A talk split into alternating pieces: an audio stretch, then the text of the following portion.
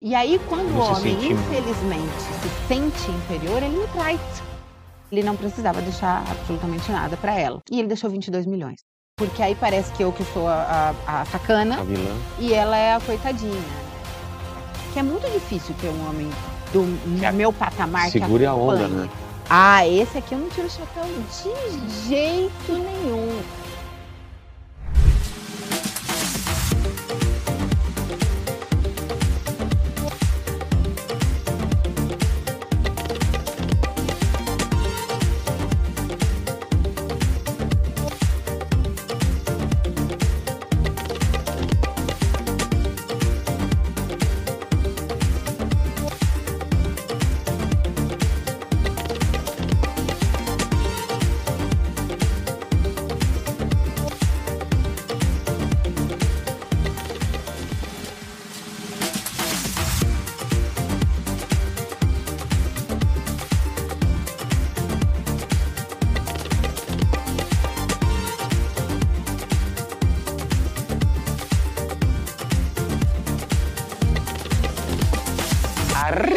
Muchachos! Estamos aqui em Vinhedo, pertinho de São Paulo, para vir visitar aqui a casa da Maíra.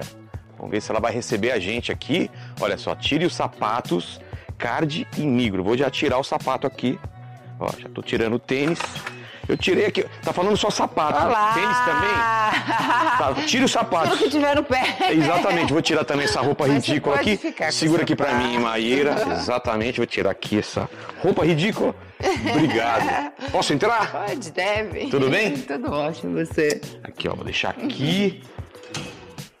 Já temos uma sala grande. Va- Vai me apresentando aí a sua casa. Claro. Aqui, aqui o que, que você faz aqui? Aqui é o lugar de conversar, de... É, é aqui é a sala de estar, ali é a lareira, Cadê a lareira?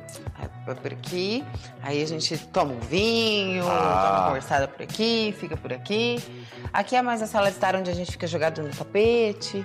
Aí tem a ambientalização ali junto com a, com a floresta natural, que é uma Exato. delícia. Essa floresta, essa floresta já estava aqui, vocês plantaram alguma coisa? Já estava assim, desse já jeito. Tava assim, já Que tava assim, maravilhoso. enorme. Tem 10 mil metros aqui, né? É mesmo? Grande, é. Aqui tem um escritório, Aqui para trabalho. pra- exato, tem outro lá embaixo. Olha aqui. Os quadros do YouTube aqui. do Thiago. Aqui, sala de jantar. Ali, sala de. Eu gostei dessa parede de plantas aqui com esses dois. Olha que legal. Balanços, né? daqui. Todo mundo curte. Você construiu, já estava pronta essa casa? Como que Era tipo como se fosse um sítio, tava Sei. mais antigão, mas e aí eu fiz uma grande reforma. É, Tudo bom? minha nora, meu filho. E aí, tudo bem? Ali a sala de, de bagunça da minha filha, de televisão. Aqui Tá. tem um, um espaço interessante. Ali, cozinha, né? Tá, deixa eu ver a cozinha, vamos ver a cozinha. O pessoal tá comendo aqui. Olha só. Aqui. Cozinha tipo americana. E aqui. Eu adoro cozinha, né? Minha parte preferida. Ah, é? De... Ah, eu adoro, eu adoro cozinhar, adoro comer. Quem que não gosta? Quem né? não gosta, né? Aqui a gente fez um, um espaço para ler um livro. Leitura. Sala de. Aqui é a televisão, né? Aí a televisão. Olha, aqui é bem confortável, hein? É, Os pé minha direito filha alto, é legal, usa- né? É gostoso, né? Essa Olha aqui, ó. sensação de amplitude. É. Olha e que legal. aqui é a parte que eu mais gosto, que é onde a minha filha. Olha que legal. Pô, meu filho ia adorar isso daqui. É, Quantos anos ela tem? adoram. Ela tem quatro. É, meu filho tá com seis, acabou de fazer seis. É, Olha isso. adoram. Go- É, né? O universo. Espaço né? da Sofia. Que E legal. ela vem com as amigas. Lá pra baixo, depois a gente anda pra lá, Tá. eu fiz um mundo com casinhas, salão de beleza, escola, pet shop, tudo, sabe? Tem casa na árvore ou não? Cara, tem tudo lá pra É? baixo, que é uma selva, né? Literalmente. E aí pra lá tem os quartos, o quarto dela, o quarto de visita, o quarto do meu filho, meu quarto. Aqui pra closet. cima, então, vão pros quartos. Vão pros quartos e aqui e essas essa portas também são quartos também. São quantos quartos? Ah, sete ao total. Sete. Uhum. Tá. Pra onde a gente vai agora? E vamos ali pra sala Tá. de lá ali fora, pra gente sentar e conversar. Tá bom. E depois a gente anda pelo resto da casa. Tem Fechou. piscina, churrasqueira, academia, Academia? escritório, sala de game, tem duas salas de game. Mas a academia, tipo, não precisa ir numa academia, tem tudo aí que Tudo, precisa fazer. Tá. Tudo. Casa de hóspede com dois quartos, sala, cozinha. Totalmente separado. Totalmente Putz, separado. isso é bom. Aí depois da gente conversar, a gente te Aí apresenta vocês me convidam aqui na casa de hóspede e eu já fico aqui, né? Um dia vem eu, minha mulher e meu filho. Olha que legal. Lá tá a piscina, depois a gente vai ver. Arriba! O seguinte, essa casa maravilhosa, mas eu quero saber da tua infância. Como que era a tua casa, onde você morava, onde você nasceu, como foi? Eu nasci em São Caetano do Sul. Olha só. É, minha avó morou no na mesma casa durante 40 anos. Perto da Antigamente Goiás? tinha isso ali, um pouquinho mais pra cima da Goiás, Tá. é, perto dali da Kennedy, Sei, um sei, pouco sei. mais Eu sou do. ABC, então sou de São Sim. Bernardo. Ah, ali tudo a gente tudo é muito saía pra São Caetano. gostoso, É. né, porque você se sente em São Paulo, mas ao mesmo tempo tem uma Nossa, segurança. brincar na rua, você brincava na rua, né? Muito. Então. Receptividade das pessoas, É. elas são muito receptivas. E a minha avó morou 40 anos na mesma casa. Acho que você sabe, normalmente as pessoas são assim, que elas moram lá e elas ficam lá É pra incrível, né? sempre. É. Incrível. Interessantíssimo. Então minha infância foi praticamente ali, a gente tinha um sítio, então final de semana ia para o sítio com as crianças, com os amigos, Sítio onde? primos. Suzano. Tá. E que também é mais ou menos perto, né. Com a árvore, com Com pra árvore, com galinha, com boi, goiabeira, com essas coisas. coisas todas de lago, Que né, pra legal. pra gente se divertir mesmo. E era outro tempo, né, eu Tinha irmãos? eu tenho um irmão que chama Bruno, Mais e hoje eu tenho uma outra irmã, mas que é de um outro casamento. Tá. O Bruno era pequeno comigo, né, Mais meu irmão novo? tem 2 anos Ah, a tá. menos do que eu. Tá. Sou a mais velha. Chegou a cuidar dele também, ajudar a cuidar. É, não, acho que a gente se mais que se batia É. do que qualquer coisa. É incrível como que irmão briga, né? Eu brigava direto com a minha irmã por causa do co assistir televisão, quem assistia a televisão Pois é, da a gente da sala. media refrigerante, assim, quem era o dedo maior do refrigerante, não Pra era? quem ia beber, né? Ou qual quem se qual salgadinho tinha mais, aí olhava assim, mirava. Tudo igual. Isso que era É. infância boa, né. Exato. E os pais antigamente tinham um filho que falava 2, que era pra ser amigo, mas não era amigo, aí que brigava. É. Eu lembro que no carro era só minha mãe assim: É. "Fica quieto, Ou sei o quê". chinelo voador, né, que É. hoje não pode, hoje Exatamente, era uma havaiana da minha mãe, fazia curva no corredor assim me acertava. Exatamente. "Ah, moleque!" Muito bom.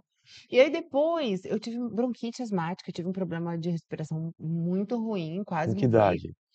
Ó, com 1 mês eu tive meningite, e fiquei Um um internada na mês? UTI durante 1 Nossa. mês, hum, fiquei desenganada mesmo e foi um Ficou milagre. magrinha, ficou Nossa, eh, antibiótico, um monte de coisa na cabeça, Nossa, que dó. aí meu pai e minha mãe acharam que eu ia morrer, aí minha mãe resolveu me batizar, meu pai não acreditava em Deus, mas minha mãe me resolveu me batizar pra eu não ir para o inferno, Exato, supostamente. aquela coisa, né, minha mãe católica também. Você acredita? E aí eu sobrevivi depois do É. batizado, interessante, né, essa Ah, mas história. eu acredito no poder da oração de mãe, de muito. pai, É né. muito louco isso. E aí, eu fui pra Cuiabá, porque como eu tinha dificuldade de respirar, o meu pai precisava achar um lugar que o ar fosse mais puro, São Paulo tem É. disso, né. E aí a gente foi pra Mato Grosso, e eu meio que passei a minha infância no Mato Grosso, no Pantanal, E no aí? É Jacaré, mesmo? Tucano. Se se É. adaptou bem? É uma é outro tipo de infância e também maravilhosa. Chapada dos Guimarães é lindo, é é muito legal. Tem ali outro outro tipo de disposição, outro tipo de criação, mas foi muito interessante também. E melhorou teu problema respiratório? Muito, nunca É mais eu tive mesmo? problema. Olha só. É. É muito importante até os 7 anos de idade a gente ter essa esse cuidado, né. É. E em São Paulo a aqui aqui onde eu tô é meio que interior, então é Já é melhor. melhor aqui. Mas São Paulo São Paulo é mais denso o ar, você É. sente, assim, uma dificuldade maior. Então minha infância foi muito gostosa. E você lembra da primeira vez que você pensou assim: "Eu quero ser alguma coisa"? Você tinha essa ideia: "Eu quero ser isso, eu quero ser aquilo"? Dentista, é a Por minha quê? primeira profissão. Tá, eu nunca fui uma criança de brincar de de brincadeira de criança. Não? Eu sempre fui uma criança de trabalhar. Como assim? Eu brincava de trabalhar, então eu era dentista ou eu era advogada, eu era não era brincar de Sério? de brincar. Mas não sozinha ou com com gostava. as amigas, com os amigos? Ou sozinha ou com uma amiga que tinha que ser minha paciente. Sei. Coitada. Eu gosta é, exato. Eu era uma criança adulta, eu acho que eu nunca É. brinquei, brinquei, sabe. Caramba. Mas tinha boneca e tal. Eu tinha, mas não era pra pra brincar, era Era pra pra cuidar delas. Eram suas pacientes. pacientes. E tinha alguém na família que era dentista ou Tinha, engraçado. que Eu louco. gostava de de de bem eu gostava, eu pensava: "Ai, eu vou fazer um dente, uma massinha, um" gostava ali de mexer nas coisas e tal. E sempre quis, a vida Sim. inteira ser dentista, só que eu acho que os meus pais não me incentivavam muito não. É? É. Aí com mais ou menos uns 15, 16 anos eu comecei a me interessar pela psicologia, aí a gente começa a entender que existe um universo atrás de tudo e etc e tal. E mais lá pra frente, eh, quando eu tive um câncer, eu fui eu tive um câncer de tireoide, foi aí que eu comecei a Câncer mexer de com ti alimentação. isso isso dá por quê? Te falaram? Olha, existem Que eu vários tenho estudos. hipotireoidismo. Hipotireoidismo É. é é uma disfunção também, né, Também, mas a tireoide. câncer? Olha, E você eh você descobriu fazendo fazendo outra coisa ou você desconfiava já que Nada, eu nem desconfiava. fazer um Eu exame comecei a ficar muito fraca, muito magra, eh, des meio que desmaiar, v ânsia de vômito, eu demorei muito para descobrir o que era. Isso há muitos anos atrás, as pessoas não Caramba. faziam tantos exames na gente. É. Tudo é má alimentação, no final que a gente é o que a gente come, Você né. descobriu que no fundo a alimentação é o a Ela raiz do problema. ela interfere em tudo, É. qualquer coisa, qualquer doença. Deus é perfeito. Ele fez frutas, verduras, legumes e animais. Se a É. gente consumir só o que Deus fez, não tem como a gente ficar doente, porque assim a gente assumiria que Deus errou, e Deus não erra. Então ele fez tudo que a gente precisa para nutrir o nosso corpo. O homem criou o produto alimentício, que é tudo que você Você sabe, né. É. É. Então a gente descasca nada e É. desembala muito.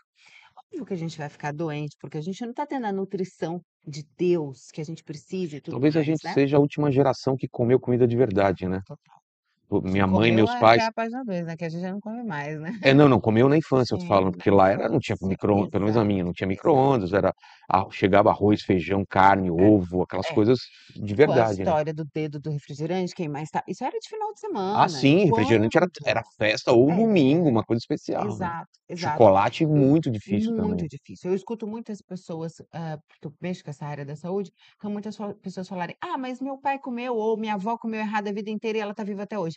Não é assim, É. eles não comiam errado como se come hoje, é Exato. diferente. Era tudo Eh, natural, e né. era muito de vez em quando É. comer errado, era esporadicamente, também porque não era acessível. As coisas não Exato. eram acessíveis, Tem né. muita coisa que é veneno mesmo, né, que a gente coloca pra dentro do É, corpo, né. infelizmente, né. Eu tô tentando parar com refrigerante, porque toma zero pra não engordar, mas tem toda toda a Nossa, química que muito, demora pra sair do muito. corpo, não demora? Uai, aquilo ali desentope vasos sanitários, desentope pia, né. Você tá colocando pra É, dentro. é, é. Osteoporose, a minha avó, ela teve osteoporose fortíssima e o médico falou: "É o refrigerante que tá te Sério? destruindo os ossos e tal". O refrigerante ele é muito interessante, porque na verdade a gente tá falando ali do açúcar, de modo É. geral, né. É é meio que uma coisa escondida, ninguém quer falar muito, porque se você parar pra pensar, 90% das prateleiras dos mercados são açúcar.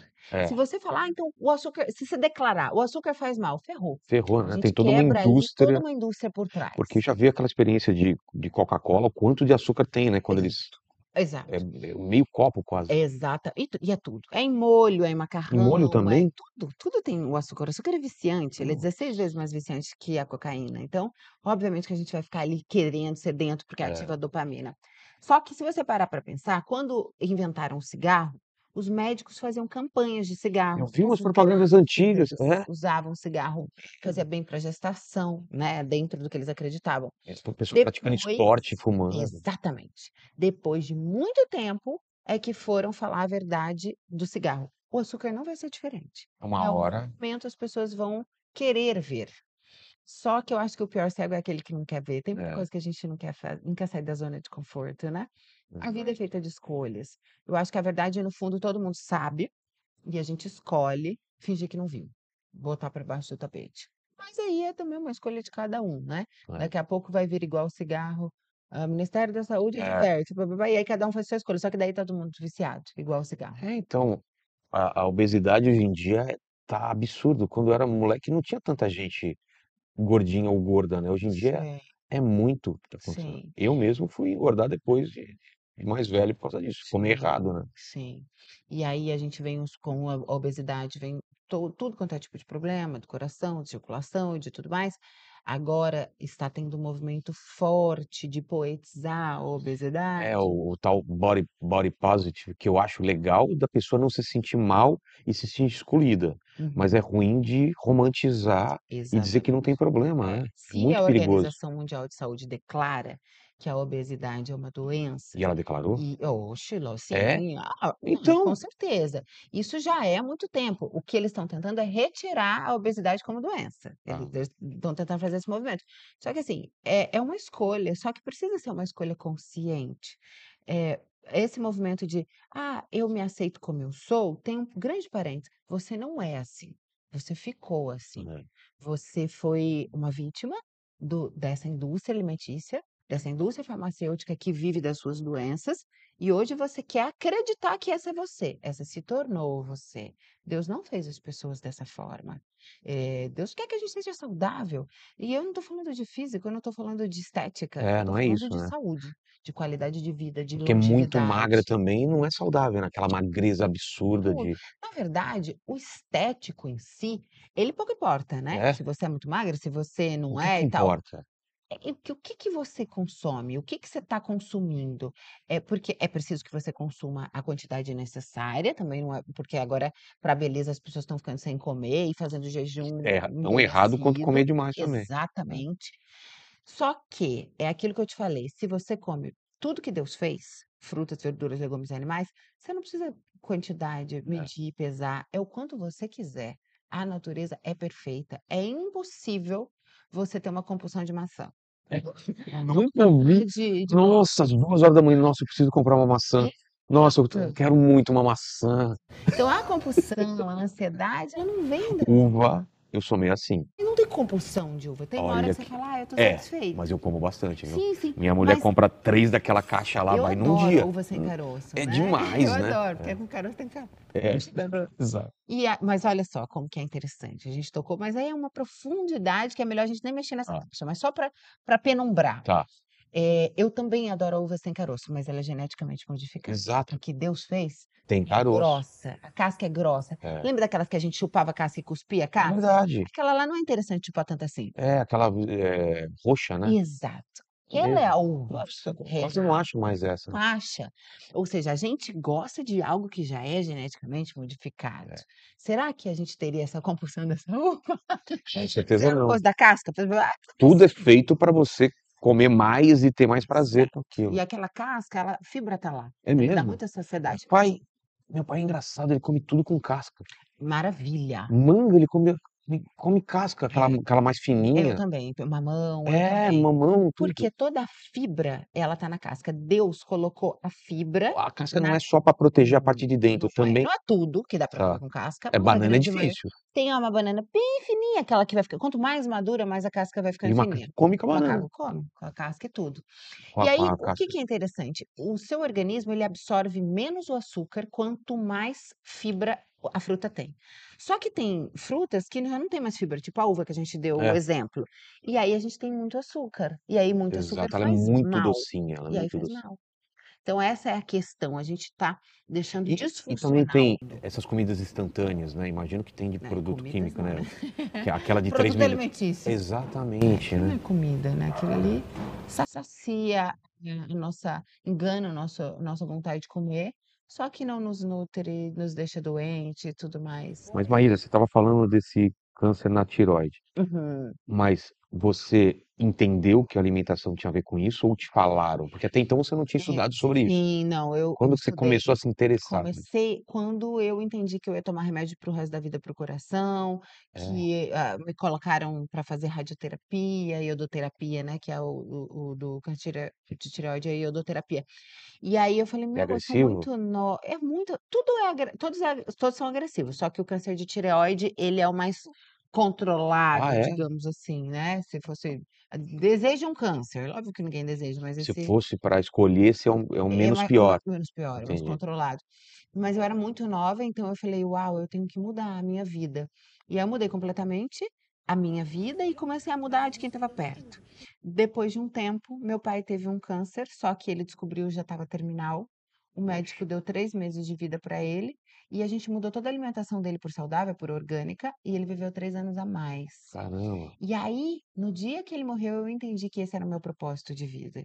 E eu era repórter, era jornalista formada, trabalhava já ti tinha um programa na PokerStars, na UOL, enfim, eh, na Record trabalhei durante 5 anos, E e você fa você eu falava sobre o quê, né? Eu eu Cobria penumbrei em tudo quanto é lugar, Tá. né, dentro da da Record, eu trabalhei no programa que era tipo a Mauri Júnior, que a gente cobria festas, camarote da Brahma, teatro e e e os eventos das do de Mato Grosso e tudo mais. Depois eu eu tive um no UOL de moda, e na PokerStars de pôquer pelo mundo inteiro, Bo Bodrum, Vegas, sempre Sei. onde tem campeonato de pôquer. Trabalhei no SBT, com o Celso também, hã, chamava As Aventuras de Maíra e David Brasil. Então eu trabalhei bastante de jornalista, de repórter em em vários nichos diferentes. E gosto muito de me comunicar.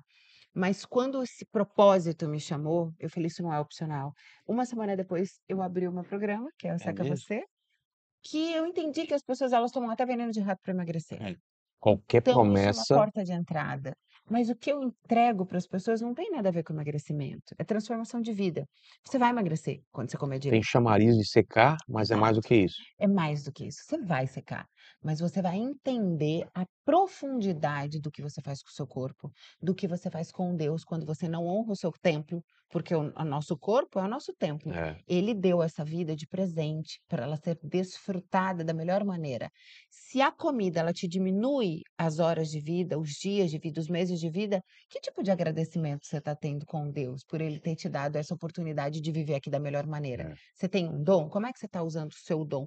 Então, tudo isso eu eu comecei a pensar e e veio o meu meu grande propósito de vida, que é trabalhar com a saúde, com as pessoas, que nada tem a ver com emagrecimento. E essa decisão, ela foi foi uma decisão rápida ou você teve como você se preparou para isso? Porque falou: "Tá, eu eu eu" você enxergou o problema, você Foi. ajudou teu pai, te ajudou, e como transformar isso acessível para todo mundo é, e acessível para todo mundo, porque cada um tem um Sim, problema diferente. sim. Tem uma É raiz central sempre? É Eu, por exemplo, vou te falar do meu caso, compulsão por chocolate, compulsão por doce, isso é Mas, absurdo. co E dos morangos você não tem, né? Tenho, tenho. Não compulsão dos Ah, não, não, morangos, mas mas adoro. É, não, adoro morango, adoro fruta, como salada, tudo, mas o meu problema é aquele negócio, terminou de comer, vontade de comer doce, que eu tento tirar com café, mas eu tenho eu tenho medo também de viciar no café, entendeu? Sim. Então eu tô tentando substituir com alguma coisa, Claro. beber mais água, que já ajuda também, mas no meu caso eu tenho compulsão com doce.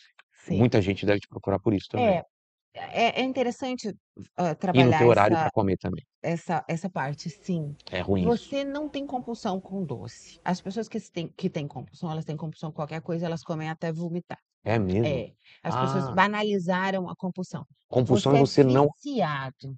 Compulsão é você comer a qualquer coisa, Tá. sem conseguir Ah, então parar não é. ao ponto de dar ânsia de Então o que eu vômito. tenho é um vício No açúcar. Tá. O açúcar ele é 16 vezes mais viciante que a cocaína. Se você puder, assiste 2 documentários, Feed Up e Dead Sugar. Tá. Foram 2 documentários que eu sempre indico, porque Muda transformaram muda a vida. a minha vida e começou daí, eh, são muito antigos. Ali eles contam várias verdades sobre o açúcar, eles mostram documentos escondidos pelo governo, é muito legal. Mostram o que tem por trás. Quem patrocina todas as teses da Organização Mundial de Saúde são os as os refrigerantes. Caramba. Então como que vai sair a verdade, se os milhões para É. patrocinar vêm dali? Então o que que acontece? O açúcar ele é 16 vezes mais viciante que a cocaína e o dano cerebral é o mesmo, quando você faz a pesquisa dentro do cérebro de como se comporta Dano cerebral? É Sinapses, É, você é perde sin muito louco. Caramba. Só que, poético pode, um um donuts, um É, um é é permitido. Até É associado com paixão, né, bombom. É. Exato, exato. Então hoje você é viciado, você não consegue mesmo ficar sem, mas você não tem uma compulsão de maçã, como a gente estava É. brincando: "Ah, eu preciso comer maçã, são" não, eu preciso comer um É. chocolate. Então é vício, é como: "Ai, preciso da cocaína, eu preciso" e aí tem gente que fala: "Ah, Maíra, mas, eh, eu não sou viciado, eu como tipo um chocoladinho por dia", aí eu falo: "Ah, é tipo uma carreirinha por dia, tá?" É, não sou viciado, só não consigo parar. Exato, É. exato, é isso. Você só você sabe se você é viciado ou não quando você tenta parar e não pode. Então se você exato. tentou parar o açúcar e quando eu falo açúcar, não é o açúcar em si, é o chocolate, é o bolo, é o é o biscoito, tudo tem açúcar. É parar tudo que tenha no açúcar. Então sim, E eu dá para parar recebo mesmo. super, principalmente com a conscientização. Uma das coisas que o meu programa mais faz lógico que a gente tem dinâmicas e tudo mais, mas a gente trabalha muito a conscientização. É a parte Enquanto você não psicológica? sabe não só a parte psicológica, mas a parte didática da consciência do que você está fazendo. Porque enquanto você não sabe que você é viciado, quando você não sabe os danos cerebrais, quando você não sabe o que que você está ingerindo, às vezes você vai na ingenuidade. Mas quando você tem a noção real e você tem a consciência, você fala: "Uau, então espera aí, Preciso mudar. Preciso mudar". Então esse é o primeiro passo. E aí depois, lógico, a gente tem todo o apoio, a gente tem grupos de apoio mesmo, pessoas ajudando, pessoas ali no seu pé todo dia: "Bom dia, como é que você está hoje? Que que você fez? Manda foto do que você está comendo". Eh, a gente tem um grupo que vai te ensinar a cozinhar, enfim, é muito legal. O programa ele é bem acolhedor, é muito interessante. Eh, eu já faço isso há muitos anos. É uma pena que as pessoas, elas não entendem profundamente o que é esse trabalho da da saúde emocional, sabe. Sei. E Mas no caso do chocolate, por exemplo, Uhum. eh, tem aquele papo tipo cigarro, vou diminuindo até parar ou tem que ser uma coisa Olha hoje, a partir de hoje eu não como mais, como faz? Ou Ó vai para o amargo, vai diminuindo, como que a gente Lógico que cada um é cada um, mas dentro dos meus programas, a gente corta 100%, É porém, a gente substitui por doces artificiais. Então a gente adoça tudo com Stevia, que é um adoçante natural, né, que vem da folha, mas a gente tem doce de tudo, tem pão, tem bolo, Ah, tem é? biscoito, então a gente trabalha enganando o seu cérebro. Você vai consumir o açúcar do que você tá vendo, você vai mandar um comando para o seu cérebro, você Tô vai te tô me satisfazer, você só satisfazendo. vai ficar naquela pira do açúcar que você quer. Então você vai ficar com dor de cabeça, às vezes ânsia de vômitos, às vezes tremedeira, que é a abstinência do açúcar. Caramba. Só que você consegue Olha fazer. que grave que é o negócio. É muito, é muito. E cada um é cada um, lógico. É. Tem gente que não tem, eh, como tem gente que é to prova, eh, droga e vicia e e ou gente que prova e não vicia, É. é a mesma coisa. Então esses danos, eles são de pessoas pra pessoa, não tem um padrão, tem vários tipos, né, de padrões ali. E a gente tem a expertise de lidar com todo mundo, mas o grande diferencial é o apoio. Porque você precisa saber o que tá acontecendo com você. "Cara, tá tá acontecendo isso comigo, e agora, que que eu faço? Tô com essa vontade, pra onde eu vou? Agora eu quero isso, a a minha cabeça tá doendo". Então a gente já vai te dizendo: "Ó, tá acontecendo isso por causa disso, disso, disso", porque você vai se sentindo seguro, acolhido. É difícil fazer sozinho, qualquer coisa, né. É. Difícil fazer sozinho. Tem o açúcar, tem a a coisa do do refrigerante, o que mais se aponta, assim, que são os grandes vilões? Porque já Olha se falou de pão, já se falou de ovo, já se falou de leite, cada hora a gente não sabe exatamente o que que é bom, Sim. o que não é, né. Olha, O eu bacon mantenho a mesma coisa há mais de 10 anos, eu falo sempre dos mesmos vilões, que é o glúten, de modo geral, a farinha branca, né. É. Farinha branca, de modo geral, né, que é o que é o glúten, porque do da época de "Ah, Jesus comia pão", comia, mas hoje tem 500 vezes mais glúten Pô, não é o mesmo pão, né. Eles pra deixar molinho e etcétera, e render e tudo mais, tem 500 vezes mais glúten, então é super inflamatório. Então, tem o glúten, tem o açúcar, tem o óleo, que é a fritura, né, Ah, que é tem. e o tal do álcool. O álcool É, também.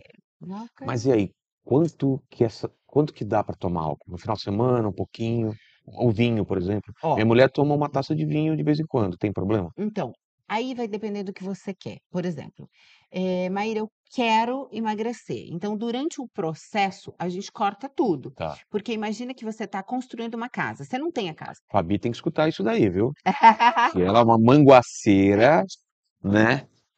Exato. E quer emagrecer para o Cerveja é a casamento pior coisa. cerveja é a pior É porque coisa? tem a fermentação incha, então é a pior coisa, é Ainda que bem que eu não gosto. engorda. É, é a pior coisa pra quem quer emagrecer. Então o que que acontece, eh, o álcool, se você tiver a consciência que ele é uma droga, Sei. e que você vai consumir ali de vez em quando, esporadicamente, para a sua saúde, ok, não é que não faz mal, não posso te dizer que: "Ah, mas ele não faz mal", vai fazer sempre. Vai ter que treinar um pouco mais, vai ter que fazer outras coisas pra compensar? E faz mal, mas shampoo faz mal, Tá. pro detergente faz mal. Aí a gente vai entrar numa profundidade que, assim, muita coisa faz mal, é você ter consciência, aonde você tá no excesso, É. aonde você tá pecando, hã, que tipo de tóxico você tá usando. "Ah, eu vou beber 1 vez por mês, eu vou be" uma escolha, você só não pode fingir que não faz. "Não, mas faz bem", aí é que é a cagada, você começa a mentir pra você mesmo, a pior mentira é aquela pra pra gente mesmo. É. Agora, durante um processo de emagrecimento, é igual a construção de uma casa, eu vou construir uma casa e começa a chover, vou conseguir? Não vou conseguir, porque enquanto eu tô construindo tá molhando. Esse é o cliente que quer beber e fazer regime ao mesmo tempo, não tem como, não vou mentir. Então durante o processo, a gente corta tudo. Depois, aí você vai inserindo uma coisa ou outra. "Ah, mas depois eu vou poder voltar a comer o que eu comia?", se você voltar a comer o que você comia, você vai voltar a ser o que você era. Tem que mudar mesmo a cabeça. Tem que mudar. Você pode consumir uma coisa ou outra, Você mas não percebe que se você tiver um um padrão, se você mudar o hábito, depois você consegue manter ele? É Sim, uma coisa bem eu é? sou prova viva, eu ia no Mac na no Mac fast food Mac Jammers. É. No fast food, pegava o pro o lanche maior, Sei. a batata maior, a caixa de nuggets de 12, 3 molhos barbecue ou 4, enfim, só pra bastante, você? e pa só pra mim, passava ainda no ovo maltine do lado, no concorrente Sei. pra para o ovo maltine. Eu adorava, 23 pedaços de pizza é meu recorde. Nossa, o meu era 14. Eu achei que eu É, era. você. Cara, você E comia muito. muito, e muita porcaria. É. Muito produto alimentício. As pessoas não gostam. Ah, mas ela chama comida de porcaria. Não, comida eu chamo. O que Deus fez eu não chamo de porcaria. É. Eu chamo produto alimentício de porcaria, que não tem nutriente. Exato. Ele não alimenta. É, caloria não te. te, te adoece. Então, é, é possível. Hoje eu amo a comida saudável. Hoje eu não gosto, não gosto mesmo do que é ruim. Não consumo, não como o que é ruim de forma alguma. Então, super é possível. E para os teus filhos, o que, que você está fazendo? Então, o meu filho mais velho, ele tem 23. Quando ele nasceu, eu consumia porcarias, Tá, né? Eu ainda estava nessa bom. fase. Então, ele se viciou também nas porcarias. Então, quando eu fui fazer a transição, ele sofreu muito mais. Exato. Mas hoje ele come 100% saudável, mas ele sofreu, porque ele tinha 9 anos quando eu comecei a fazer essa transição de, de alimentação saudável. Então, hoje ele come saudável, mas ele sente falta de uma coisa ou outra e tal. Então, de vez em quando, ele vai sair com a namorada. Eu acho que come, não sei o que ele come na rua. Dentro de casa, não. Entendi. Eu falo, dentro da minha casa, eu que pago, eu que compro as minhas regras. Quando você Claro. tiver a tua casa, você faz o que você quiser, né? Se quiser fazer bagunça, se quiser botar o É. que você quer. O meu conceito da, do açúcar é muito parecido com droga, até mesmo porque eu me perdi meu pai de câncer. Então, isso faz com que não tenha abertura. Você vai servir cocaína para as suas visitas? Não. É esse o meu conceito. Eu, eu perdi o meu pai para a morte. Eu perdi o meu pai para sempre. Então, para mim, não é, ah, ela tá fresca. Não, não é. Eu tô falando da minha vida, tô falando da minha saúde. Eu daria tudo Tá para falando da tua vivência, novo, da minha vivência. É, mas a minha filha, que ela é pequenininha, ela nunca consumiu açúcar, nada. Então, olha que interessante, ela não tem vontade. Ela vai nas festinhas de aniversário, ela leva os docinhos dela saudável, os salgadinhos dela saudável. E aí ela vai nas festinhas, as pessoas oferecem, ela fala: "Não, eu não como glúten nem açúcar". É muito bonitinho. Ela mesma fala, sabe? Que legal. Então ela não sente falta. As pessoas falam: "Ai, tadinha, você nunca vai dar para ela?". Aí eu penso: você gosta de, de um vinho, né? Você falou, você gosta de Minha um mulher, vinho. eu, eu não sou muito Do que que você fã. gosta de beber? Gosto daquele, daquelas bebidas docinhas. Docinho. Você Amarula, é, um Você licorzinho. daria pro seu filho? Claro que não. Então, é o mesmo conceito. É. O docinho é bom, mas claro que eu não daria. Por quê? Da mesma maneira que eu não daria uma bebida para o meu filho, você não daria uma bebida para o seu filho, porque você tem consciência que é bom, mas faz mal. Eu tenho consciência É, que o açúcar é bom, mas faz mal. Ninguém sente falta do que não conhece. Eu não sinto falta de droga. Não sei exato. como é. Você sente falta? Não Não. sabe como é. Essa é a questão. A minha filha não sente falta do açúcar porque ela não sabe como é. Então, Meu filho também não gosta de chocolate, olha que legal. muito bom. É É muito muito bom. bom, Essa né? conscientização é muito boa. Então, aí você começa, você muda a tua carreira totalmente, muda o foco, vai para esse, esse lance de salvar vidas, de, de reeducação alimentar e tudo mais. É E o que que acontece na tua vida a partir daí? Você já tinha, é, como que, como que era a tua, tua Uhum. vida? Era com Deus, sem Deus? Já, né? A tua conversão acontece legal. quando? Legal, eu não acreditava em Deus. Tua família era o quê? Meu pai era ateu. Ah, é? Era agnóstico, né? Não acreditava em Não nada. é nada. Mas também Tem alguma não. coisa que eu não sei o que é, mas que não é Deus. Deve ser Entendi, a ciência. entendi. Tipo isso. Ele era muito pé no chão. E tua mãe? E minha mãe acreditava, mas daquele jeito de eu sou um vegano não praticante. Sei, tipo, Tipo, acredita, mas não vai à missa, É, ou não. seja, não existe vegano não praticante. Ah, eu Claro. sou um vegano, mas eu como carne. Não Não, existe. então É você não é vegano. coisa É. que eu falo do, do Do ah, eu sou cristão, né? católico não praticante. É, sou cristão, mas. É, tipo isso. É. Então eu não tinha esse contato com Deus, né? A minha vida mudou completamente porque sempre foi Deus, mesmo sem eu acreditar nele. Ele, já, ele acreditava em mim. É, Eu tenho uma frase. eu acredito isso. Acho que não tem... ele, ele já tá cuidando antes mesmo de você olhar para ele e falar, É, putz, eu preciso, né? quem, quem tem essa mania de perguntar, você acredita em Deus? Eu falo, pergunta errada. É. Será que Deus acredita em você? Exato. Porque se Deus acreditar na gente, é muito mais interessante do que a gente acreditar É. nele. Não que a gente não, não Ele deva. não precisa que a gente acredite, É, né?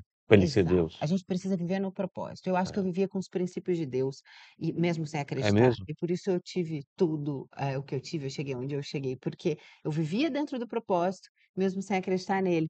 Porque eu sempre acreditei no bem e no mal. Então eu preciso fazer o bem, porque é, é, é, por- é por isso que a gente veio ao mundo, independente se existe Deus ou não. Então eu segui os propósitos divinos.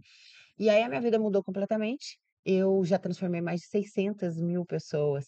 Caramba. nada mais gratificante do que você Já receber tinha rede social quando você começou? Como que era? Tava forte ainda? Como você fez? Tinha Twitter, que o Twitter chegou uma época que era forte, né? Lá para trás. É, Snapchat. Ah, Lembra do lembro, Snapchat? lembro. Eh, e aí eu comecei a a crescer muito com antes e depois, com aí os artistas começaram a me procurar, a Anitta foi uma das primeiras, você estava morando onde? Hã? Você estava morando onde? Califórnia, eu morava E e por que você Califórnia. decidiu ir pra lá? Então, na verdade, eu fui pra lá um pouco antes do meu pai falecer, porque eu queria mudar mesmo É. do do país, eu queria Estava que o meu casada, estava filho solteira? estava casada, Tá. meu eu queria que meu filho tivesse uma criação diferente. Meu filho estava com 12 pra 13 anos, e eu queria que ele pudesse ir a pé para o colégio, eu queria que ele tivesse É. segurança, queria que ele falasse inglês bem. Então eu fui mudar mudar pra Califórnia, morei na frente de uma casa que era na frente da escola, então ele ia de skate, era outro estilo de vida. Mas o teu marido tinha que trabalhar lá ou não? Foi uma Não, a decisão gente foi pra pra ver o que que a gente ia fazer da vida. E aí eu abri o meu programa lá. Eu Entendi. comecei a trabalhar lá com o programa Seca Você. Interessante, né? E Porque você vai, assim, sem saber o que E é, Deus e ajeita. quando que foi a mu a mudança, assim, que começou a dar certo? Porque eu imagino que você começava a ajudar uma outra pessoa, mas quando que deu o boom? Então, já já cresceu gigante, É por isso que eu mesmo? falo que sempre foi Deus. Eh, aconteceu o seguinte, meu pai faleceu, e nessa nesse período que meu pai faleceu, uma amiga minha estava na minha casa e ela tinha dificuldade com fazer dieta, ela não era uma pessoa que tinha sobrepeso, mas ela estava um pouquinho fora de forma para o que ela queria. Entendi. E ela falou: "Ah, me ajuda a emagrecer", e eu sempre ajudava, só que ela falava que fazia tudo certinho e nunca emagrecia. Aí eu faço tudo certo que você me fala, mas eu não consigo emagrecer. Eu falei: "Tem como, você está seguindo o que eu falo". E aí eu falei: "Vamos fazer juntos?". Eu morava em Miami, nessa época eu ainda não morava na Califórnia, eu falei: "Vamos fazer juntos. Eu faço as comidinhas e você come aqui em casa", que ela estava na minha casa É. hospedada, "você vai emagrecer". E aí eu percebi que ela mentia pra ela mesma. Ela comia um chocolate sem Ah. perceber, e sem perceber. Às vezes a Como assim pessoa sem mente para os outros hábito. Ah, por exemplo, às vezes você decora o que você comeu no café da manhã, almoço e jantar. E Aí no meio do dia você come um chocolatinho, você não presta atenção. Ah, É vício. porque é tão vício. Sabe quando você tá dirigindo e você chega a algum lugar e você fala: "Nossa, cheguei É, aqui?". e Você não percebe, porque é Entendi, automático. Você não percebe quando você chupa a balinha, quando você É. come chocolate. Então ela não conseguia emagrecer, porque ela consumia várias coisas erradas e ela não se dava conta. E aí eu fiz um compromisso social com ela muito interessante. Aí eu já tinha a o Instagram, né, a rede social, eu falei: "Ó, vamos fazer um compromisso social", porque eu percebo que quando você se compromete com as pessoas, você faz: "Vamos postar tudo que você tá fazendo, comendo e etc e tal?". Ela falou: "Vamos". E aí ela, com esse compromisso social, eu criei um hashtag que era Maíra Seca Rúbia. Em 20 dias o corpo dela mudou completamente, e eu postei tudo em tempo real. como ela estava postando, ela se ela se levou mais a sério, falou: "Agora eu não Exato. posso" Não posso falhar, porque É. não é eu não posso falhar com eles. Exato. Eu me comprometi, eu dei a minha palavra. Vergonha social, né. Vergonha social. Com o que eles vão falar de de eu ter falhado e tal. E aí isso viralizou, na época no Facebook, em tudo quanto é revista, em tudo quanto é coisa, a diferença do corpo dela. E ela falou: "Amiga, por que que você não faz?". Eu já estava estudando sobre alimentação há muito tempo por conta do meu câncer. E como eu morava na Califórnia, morava desculpa, eu morava em Miami nessa época, eh, eu fui estudar pra entender. E aí eu me formei em Sport Nutrition, eh, personal trainer, fui fazendo as formações de coach que existiam ali, todas que existiam nos Estados Unidos, e abri nos Estados Unidos o meu programa de emagrecimento e fui estudando e fui fazendo. Só que eu vim para o Brasil pra fazer um programa da Luciana Gimenez, e ela me perguntou dos antes e depois e pediu o telefone, e colocou o telefone na tela. Então quando de fato eu abri o programa, eu já tinha fila de espera de Então já meses. logo de cara. É. E aí é por isso que eu tenho certeza que é Deus, porque eu tive durante anos filas de espera de 4, 5, 6 meses. Espera pra emagrecer? Você não espera, se você quer emagrecer, você quer agora, você não quer mais. É. As pessoas compravam e elas esperavam 6 meses na fila pra poder participar do programa. Então, se não é Deus, é quem? Eu é que não sou. E a Anitta, quando que ela quando que Então foram uns 3 anos depois, 2 anos e pouco depois que eu já estava com o Seca, que a Anitta me procurou, ela foi pra Califórnia, e aí ela Qual era o problema dela? O que que ela queria? de compulsão alimentar. É? Ela comia à mesa, ela comia tudo que tinha na ela gasta também bastante energia, porque ela dança e tal. Mesmo assim Era fazia mal, era compulsão É. de passar mal. É Ela era mesmo? compulsão alimentar mesmo, comia de passar mal. Comia de agonia, ela é uma mulher muito empoderada, tem muita coisa acontecendo ao mesmo Não era tempo, não dá tinha bulimia. conta de muita co não, Ah, tá. não. Comia e dane-se. Dane-se. É, só que aí isso machuca. Claro. Machuca a performance, machuca o joelho que ela precisa dançar, eh, machuca a si mesmo, porque você sabe que você tá f comendo algo que você nem quer comer. Eh, e aí ela me procurou, falou: "Me ajuda". Eh, eu falei: "Ajudo". Ela falou: "Só que tem que ser você". Falei: "Cara, não tem como. Eu, na época, era casada, né, tenho filho, não tem como eu ficar largar tudo e ficar com você. Eu coloco uma pessoa da minha equipe". Ela falou: "Não tem como.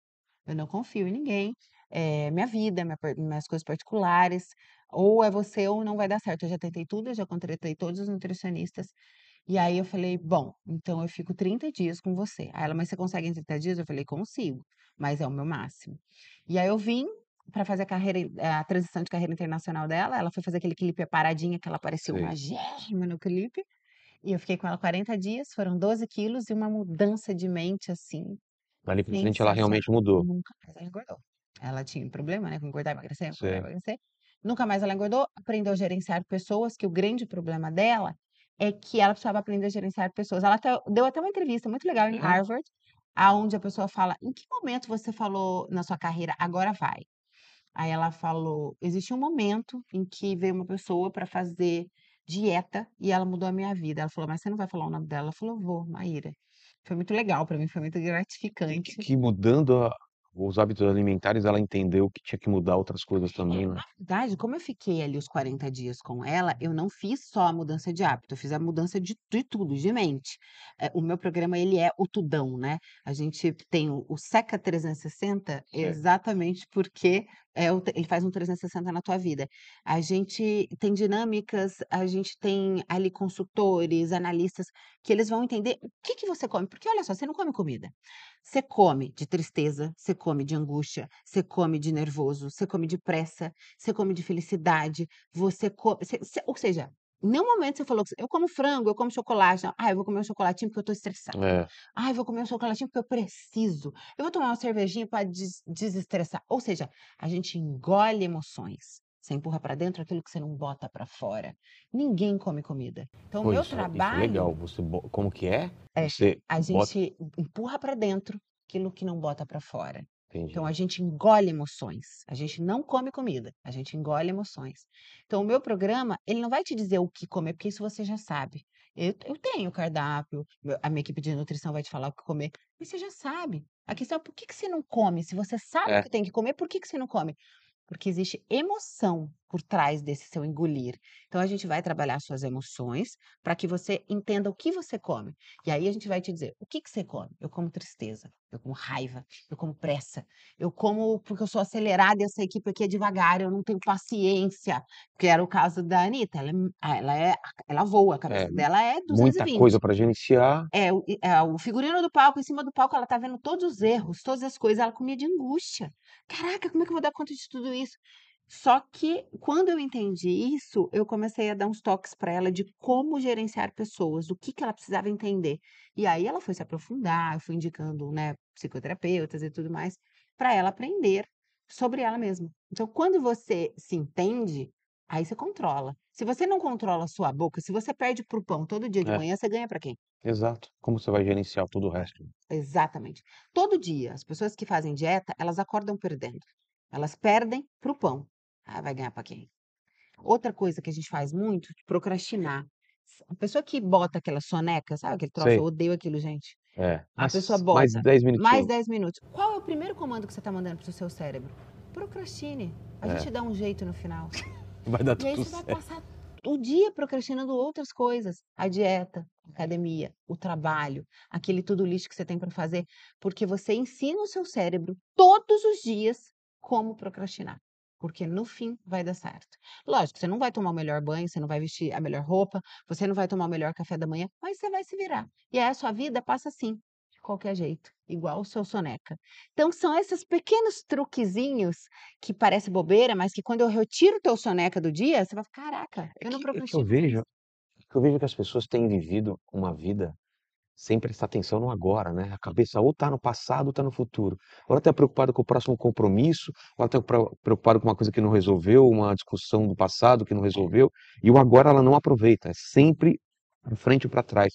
E as pessoas param isso. Eu comecei a a me forçar a almoçar todo dia com a minha mulher e com meu filho, e minha vida mudou, assim. Sim, Porque aí você mesa, é conversa, bíblico, né? eu eu eu como devagar, É isso. e aí uma pequena mudança, né, uma É isso. pequena mudança, porque esse lance da mesa, né Não é à toa que Jesus ficava ali, ó, na Exato, exato. Você citou o exemplo de de Jesus, né, por que que ele ele ele se reunia à mesa, né.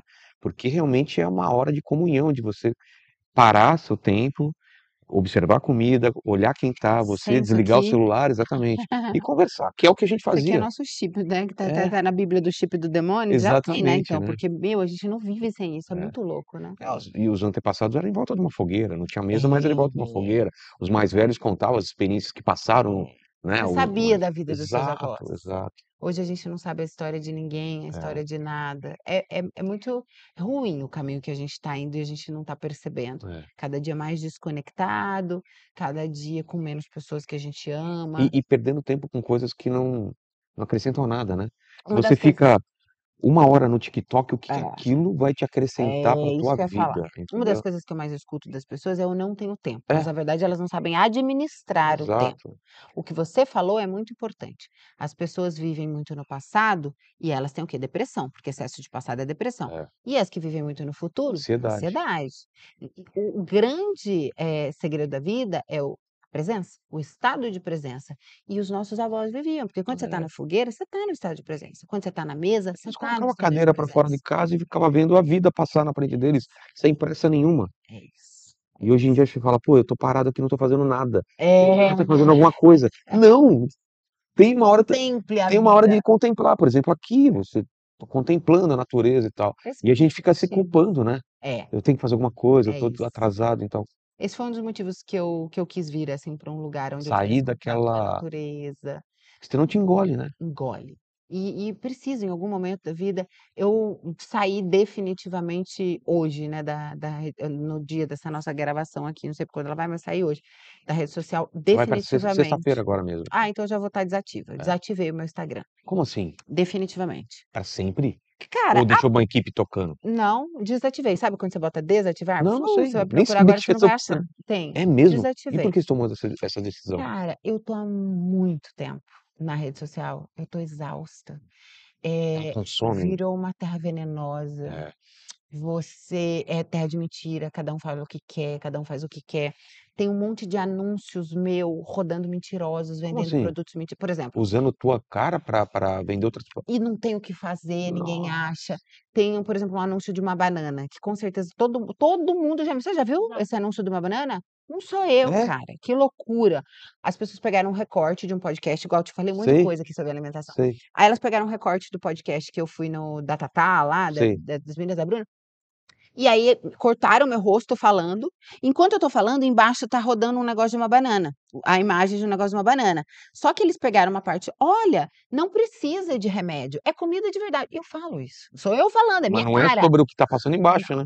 E aí a pessoa sa "Saiba o truque da banana, lá-lá-lá".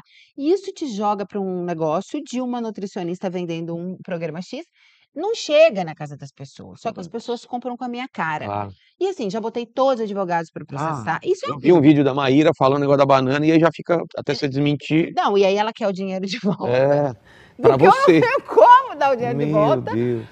Esse esse é um exemplo, mas esses tipos de coisas tóxicas, eh, não estão me deixando exausta, eu realmente não dou conta.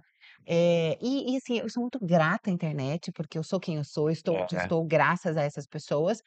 Só que agora eu casei, eu tô com 40 anos, eu quero mais 3 filhos, então eu preciso de paz. De tempo. Preciso de me cuidar. E eu acho que eu não vou conseguir isso na internet. Então eu resolvi dar um tempo de verdade da Tem muita gente internet. tá fazendo isso, viu, Maíra. É um Ai, movimento que eu eu estava eu estava procrastinando essa eu decisão. também, eu tô eu já tô passando o meu e da minha mulher pra alguém cuidar, pra eu evitar entrar, porque você entra, Sim. você fica bravo, fica puto com alguma coisa. É, eu já não entro mais há muito tempo. É? Há muito tempo. Eu, eh eh, posto e saio, há muito tempo. Mas eu acho que só de estar ali, o fato das pessoas estarem com essa ideia de poder usar a imagem, de falar virou uma terra de ninguém, as pessoas mentem. É. Hoje os jornalistas, eles mentem. Sem o menor problema. E é isso. Ah, esses dias a minha avó estava discutindo alguma coisa comigo: "Ah, você fez isso, isso, isso". "Vó, eu não fiz". "Fez, porque eu vi na Sônia Abrão". Falei: "Vó, eu tô te dizendo que eu não fiz". "Não, mas eu vi".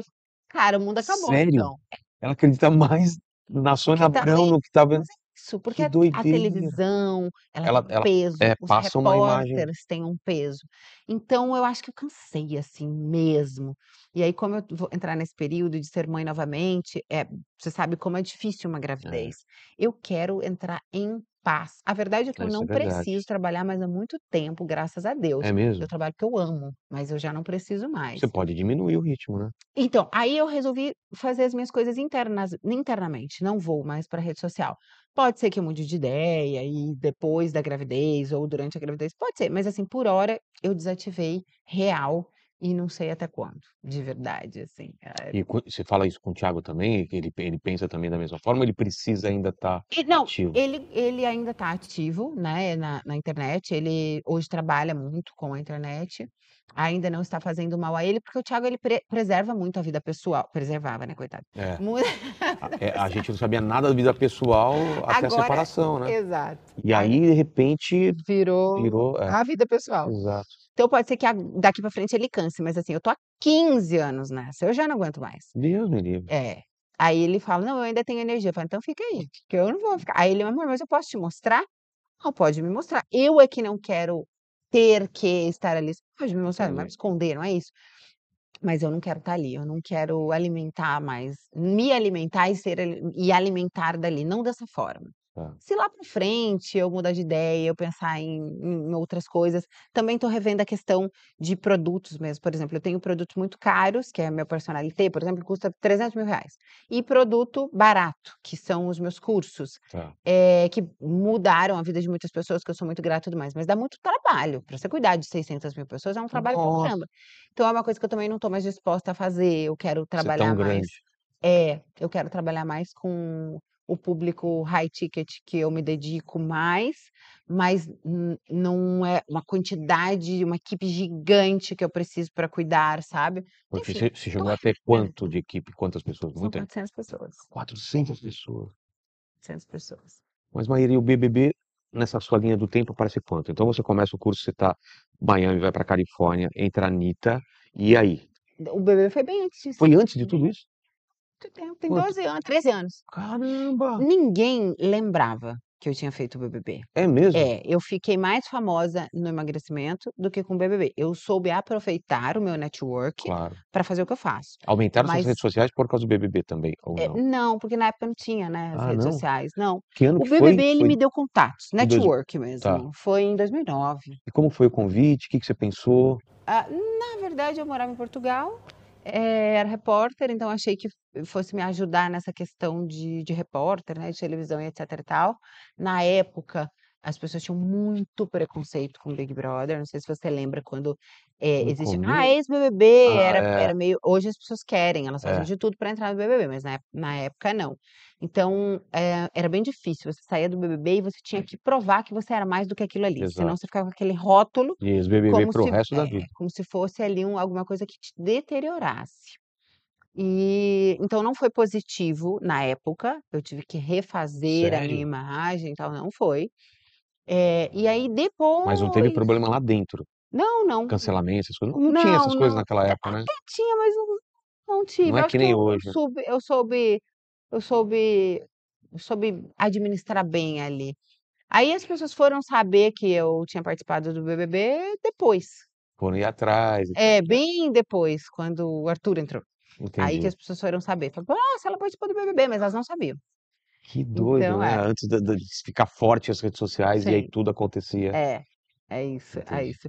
Então, eh, eu acho que o que mais me deixou forte foi o meu resultado mesmo, o meu trabalho, o meu Hum. propósito, aí a gente volta ao mesmo lugar de Deus, sem Então, sombra de dúvida. nessa linha do tempo, onde que veio a tua conversão pra valer? Porque você falou que você acredi acreditava, mas não não tinha aquele compromisso. Sim. Teve um momento Teve, assim? teve. Tem? Eh, eu tinha tudo, mas não tinha nada. Chegou um momento específico da minha vida que eu já tinha, entre aspas, "todo o dinheiro do mundo", ou seja, Você não tinha mais do que eu gostaria, é, né, mais do que onde eu sonhei, eh, a casa dos sonhos, hã, 2 filhos lindos, eh, uma carinha bonita, um corpinho bonito, uma fama, ou seja, o que que eu não tinha que as pessoas mundo você desejam? você Tudo. tinha tudo, né? E eu me sentia Tinha vazia. uma um uma lacuna. Tinha uma E lacuna. você não sabia o que que E era. aí eu me senti Sempre ingrata. ah, E é? aí eu eu comecei a me sentir mal, porque eu tinha consciência que eu tinha tudo, que eu não devia estar ingrata, eu não poderia estar É. ingrata. E aí, pra mim, a vida não fazia mais sentido. Eu tive uma depressão do eh, no começo no final da minha gravidez, para o começo, assim, que a Sofia nasceu. Eu tive um puerpério horroroso, e isso me gemerou me gerou uma depressão pós-parto que eu demorei pra entender que eu estava depressiva. E e aí eu dese eu não tinha coragem, por exemplo, de me matar, mas eu desejava amanhecer morta. Então eu desejava não amanhecer, sabe, "Ah, eu podia Nossa. não amanhecer". Por causa de E de ter que pensar nos problemas, é isso? De Não, a vida não fazia sentido. Não não Era tinha depressão mesmo, né, mas era muito louco, eu não consigo nem te eu eu achava que depressão era frescura até até acontecer É. Então, eu não tinha, mas depois eu entendi que foi Deus que me me gerou tudo isso, que me permitiu viver tudo isso. Lá pra frente, depois de uns 2 anos assim, e Passou passando 2 anos nessa passei. E fingindo que estava tudo bem, porque é isso, a gente veste a roupa do Batman, a capa da Mulher Maravilha, Vai lá, vai para o cumpre os mundo. É, compromissos e é. tal. E não é fingir para o mundo, é fingir para todo mundo mesmo. É só eu sabia internamente o que estava acontecendo dentro de mim, e na época, tipo, quem estava muito próximo, que eu não tinha energia e tal, mas eu fazia o que tinha que fazer. Eh, o meu perfil, acho que você tem esse perfil também, eu estudo perfil comportamental, né, eh, a gente faz o que tem que fazer, não É. importa como, não importa se tá difícil, não vai importa estar destruído por dentro, chegou lá, você faz faz e pronto. depois eu resolvo. É. É. Então as pessoas elas elas batem mais na gente, É. porque quem é forte apanha mais, então não significa que não tá doendo, mas significa que você dá mais conta de apanhar. Então você apanha mais, Exato. até você cair. As pessoas têm pena de gente fraca, então a gente apanha mais ainda por ser forte, é muito louco. É. Então, te chegou um determinado momento aonde eu fui fazer o aniversário de uma amiga minha, uma grande amiga que é madrinha da minha filha, minha ex-sócia, e a gente foi pra Angra com mais 2 amigas além dela, né, então éramos em 4. Uma era evangélica e essas outras 2 ficaram comigo no no hotel. Essa evangélica foi pra uma cachoeira. Chegou um determinado momento, que eu estava no meio dessa depressão e tudo mais, que eu comecei a travar o os meus músculos, os meus movimentos, achei que estava tendo uma crise de ansiedade e nunca tinha tido, então achei que era. Eu não conseguia me Paralisia. mexer, tipo paralisar. Não conseguia me mexer, o meu olho ficava meio preto, eu meio que não escutava, uma coisa estranhíssima. E eu lembrei que o pai de uma amiga minha teve uma coisa assim, como se fosse um um mas eu não sei o nome. AVC, talvez? É, mas ele paralisou o músculo inteiro e ele ficou vegetal pra sempre. E eu lembrei disso, eu comecei a ficar angustiada, porque é um problema que se você agir rápido, você reverte, senão não reverte. E aí eu comecei a ficar desesperada e pensei: "Elas precisam me levar para o médico, eu tô tendo esse negócio, eu vou morrer, e ou vou ficar assim pra sempre". Me escorei na porta e fiquei ali. Quando essa outra menina chegou, ela falou: "O que que ela tem?". Aí as meninas falaram: "Não sei, ela tá aí parada já tem um tempo". E a minha esperança é que ela se tocasse que eu estava tendo alguma coisa e me levasse para o médico. E ela virou pra mim e falou assim: "Vamos orar?". Quando ela falou isso, eu queria morrer, porque eu falei: "Ah, agora eu morro mesmo", porque as 2 já não se tocaram. Agora essa vem com o negócio de oração, só que eu estava aceitando qualquer negócio, porque eu estava morrendo mesmo, né, então. É. Aí eu lembro que nesse momento, na minha mente, eu aceitei a oração, eu falei: "Ah, então vamos, né, porque não tem o que fazer". Aí elas falaram que eu desmaiei, eu fiquei completamente cinza, pegaram no meu pulso, eu não tinha pulso, e elas me deitaram na cama. Quando eu acordei, eu já acordei vomitando e passando muito mal. Então acredito mesmo que eu devia estar tendo alguma coisa do coração, então o coração que dá essa coisa de vômito. E e aí quando eu vomitei, ela falou: "Você aceita Jesus? Rápido, fala se você aceita Jesus". E eu consegui, tipo, meio que fazer um gesto, assim, de mexer a cabeça. No que eu fiz esse gesto, a luz do hotel inteiro teve um como se fosse um blackout, estourou.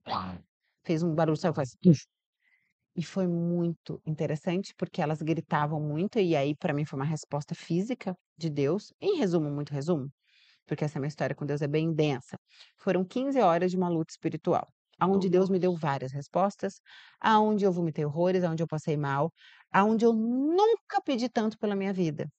E olha que interessante, essas 15 horas de quase morte e duvidando de Deus o tempo inteiro, tá, É? porque eu ficava: "Não, se for Deus mesmo, então faz isso", pensando na minha cabeça, e ele ia fazendo as coisas, muito interessante.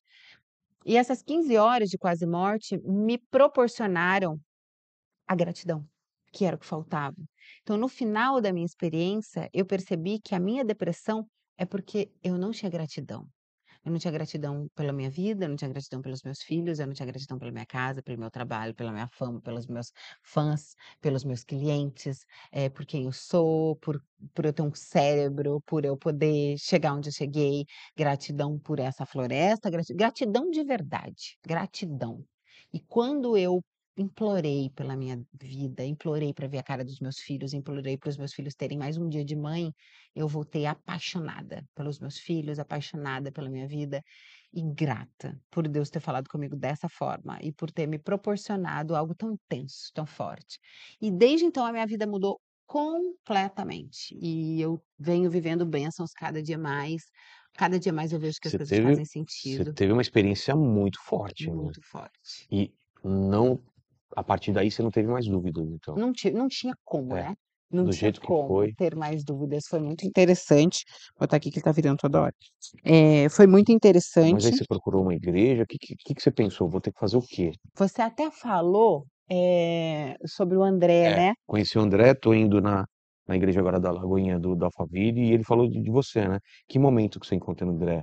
Eh O André foi uma das minhas, eh, conexões com Deus. Eu encontrei o André uma semana antes de acreditar em Deus na internet, e eu vi ele, eh, pregando e eu falei: "Gente, que pastor moderno, se Uma linguagem, né. É. moderno, fala moderno, que interessante, né". E ele era meio famosinho, não era tanto, mas ele já era meio famosinho lá em Miami, onde ele É. morava, ele tinha uma uma igreja lá. E aí 3h, co essa experiência com Deus durou 15 horas, né, como eu te falei. Caramba, que três horas da muita sessão. manhã é, 3h eu pensei assim: "Deus, se você existe de verdade, se for tudo isso que estiver acontecendo, de apagar a luz, não sei o que lá", e assim, minha amiga pregando pra mim, eh, Pétala, sabe quem é a Pétala? Não. Ela é da ela tem uma rede social também Ah, grande, é? influencer é. E ela pregando, assim, fortíssimo, e eu ainda duvidando de Deus. Falei: "Bom, se for Deus mesmo, eu vou mandar uma mensagem para aquele pastor que eu vi agora na rede social dele, 3h, e ele tem que me responder agora, mas tem que ser agora, senão eu não acredito. Se você for Deus, você faz tudo, senão eu não acredito". E aí eu fui mandei uma mensagem pra ele, eu falei: "Preciso falar com você". Ele falou: "Oi", imediatamente, no mesmo segundo. Então ele enfim, aí aconteceu várias coisas, ele recebeu ali o que era pra receber, ele foi falando comigo a noite inteira, então por isso eu tenho uma ligação muito forte com ele, eh, e eu tive várias respostas de Deus e ele foi uma delas, né, do jeito que eu queria, na hora que eu queria, porque eu sou exigente pra caramba, Deus foi bem paciente comigo. Sou aquele filho rebelde, audacioso, "Eu quero agora, desse jeito!". E ele foi. E desde então a minha vida vem se transformando cada vez mais e tudo que eu faço eu coloco ele em frente, eu pergunto pra ele, eu consulto se é isso mesmo, se eu posso, se eu não posso. Eh, eu acho que a gente deveria fazer mais isso, né, com Deus, porque se ele é nosso pai, é assim que a gente deveria agir. E e eu tenho aprendido muito, ainda falta muito pra eu aprender, porque esse mundo é muito novo pra mim, tem 2 anos. 2 anos? É, eu me batizei agora, em abril. Mas a tua conversão, você estava casada ainda ou não? Não, foi agora, eu me batizei agora, o Thiago que me batizou. Agora, não, É. mas quando teve Quando eu aquele acreditei em é. Deus, eu estava separada, né. Já estava Eu separada. já tinha me separado. De quem? Eh, do Do Arthur. Arthur, tá. E aí estava naquela coisa, eh, de de sofrimento, de volta não volta e tudo mais, fez parte do do de tudo isso ali, esse meu encontro com Deus. E eu me batizei agora com o Thiago, porque eu achava que eu não estava pronta. "Ah, não tô pronta", porque eu tenho essa consciência que quando você vai se batizar, Tem que tem estar que estar disposta a abrir mão de algumas É. coisas. E eu sempre fui muito sincera, tinha coisas que eu não estava disposta a abrir mão. E a aí quando eu me senti pronta, eu falei: "Não, agora é isso mesmo", né. Eu acho que a vida com Deus é como uma dieta olha, entre muitas aspas, para que as pessoas não façam um recorte errado É. disso aqui, né. É óbvio que eu não tô comparando Deus com a dieta, mas com a sensação. Eh eh, a vida com Deus é igual a uma dieta. Você não vai deixar de gostar do açúcar, do bolo, do pão. Ele vai continuar sendo uma tentação, É. mas você vai escolher uma vida melhor, Tem uma com mais decisão. saúde, com mais longevidade, eh, com enfim, com tudo que vem junto com a boa alimentação. Com Deus é a mesma coisa, você vai continuar gostando do que é do mundo, é mentira que você não vai gostar das coisas, mas você vai escolher dizer não pra ela todos os dias. As mulheres que passam na sua frente, elas são bonitas, elas vão continuar sendo bonita. É uma escolha olhar pra elas ou não. É. É uma escolha olhar pra sua mulher somente. É uma escolha da sua mulher olhar somente pra você. Ninguém ficou feio de repente, ninguém ficou desatraente. Então, a vida com Deus ela também é uma escolha, como a saúde. Eu acho que é é muito, de uma maneira, obviamente, infinitamente menor, né, quando você vai comparar, mas é isso. Então, quando fala: "Ah, eu não consigo viver sem o açúcar", também tem gente que não consegue viver sem a putaria, também tem gente que É. não consegue viver e é isso, se você dá conta, porque também é uma escolha você dar conta, O tá? pessoal fala: "Ah, eu quero ter a liberdade", mas será que você tá tendo liberdade mesmo? Se você tá escravo do álcool, escravo da pornografia, por exemplo? Não sei se se a pessoa tá totalmente livre também Ela tá é escolher. presa, ela tá é presa, é isso que você falou, ela é Esse recado eu escrava. tô passando pro Paquito aqui, né, que que já nem tá mais aqui, entendeu?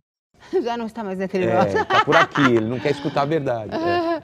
É isso. No fim, a pessoa é escrava da pornografia, ela é escrava do açúcar, ela é escrava do álcool, e ela mente que ela é livre. Livre sou eu que posso dizer: "Não, não quero". Isso é ser livre. Difícil, não tô falando que é fácil, mas isso é liberdade. É isso aí, É. colocou bem.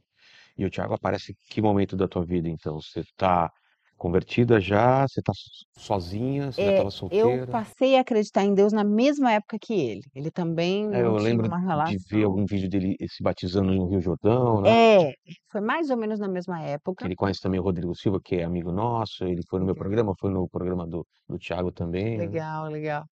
E aí a gente se conheceu, hã, pra em palestra, né, que eu fazia palestra ele também, e ficamos amigos, eh, superficialmente, não amigos profundos, mas amigos.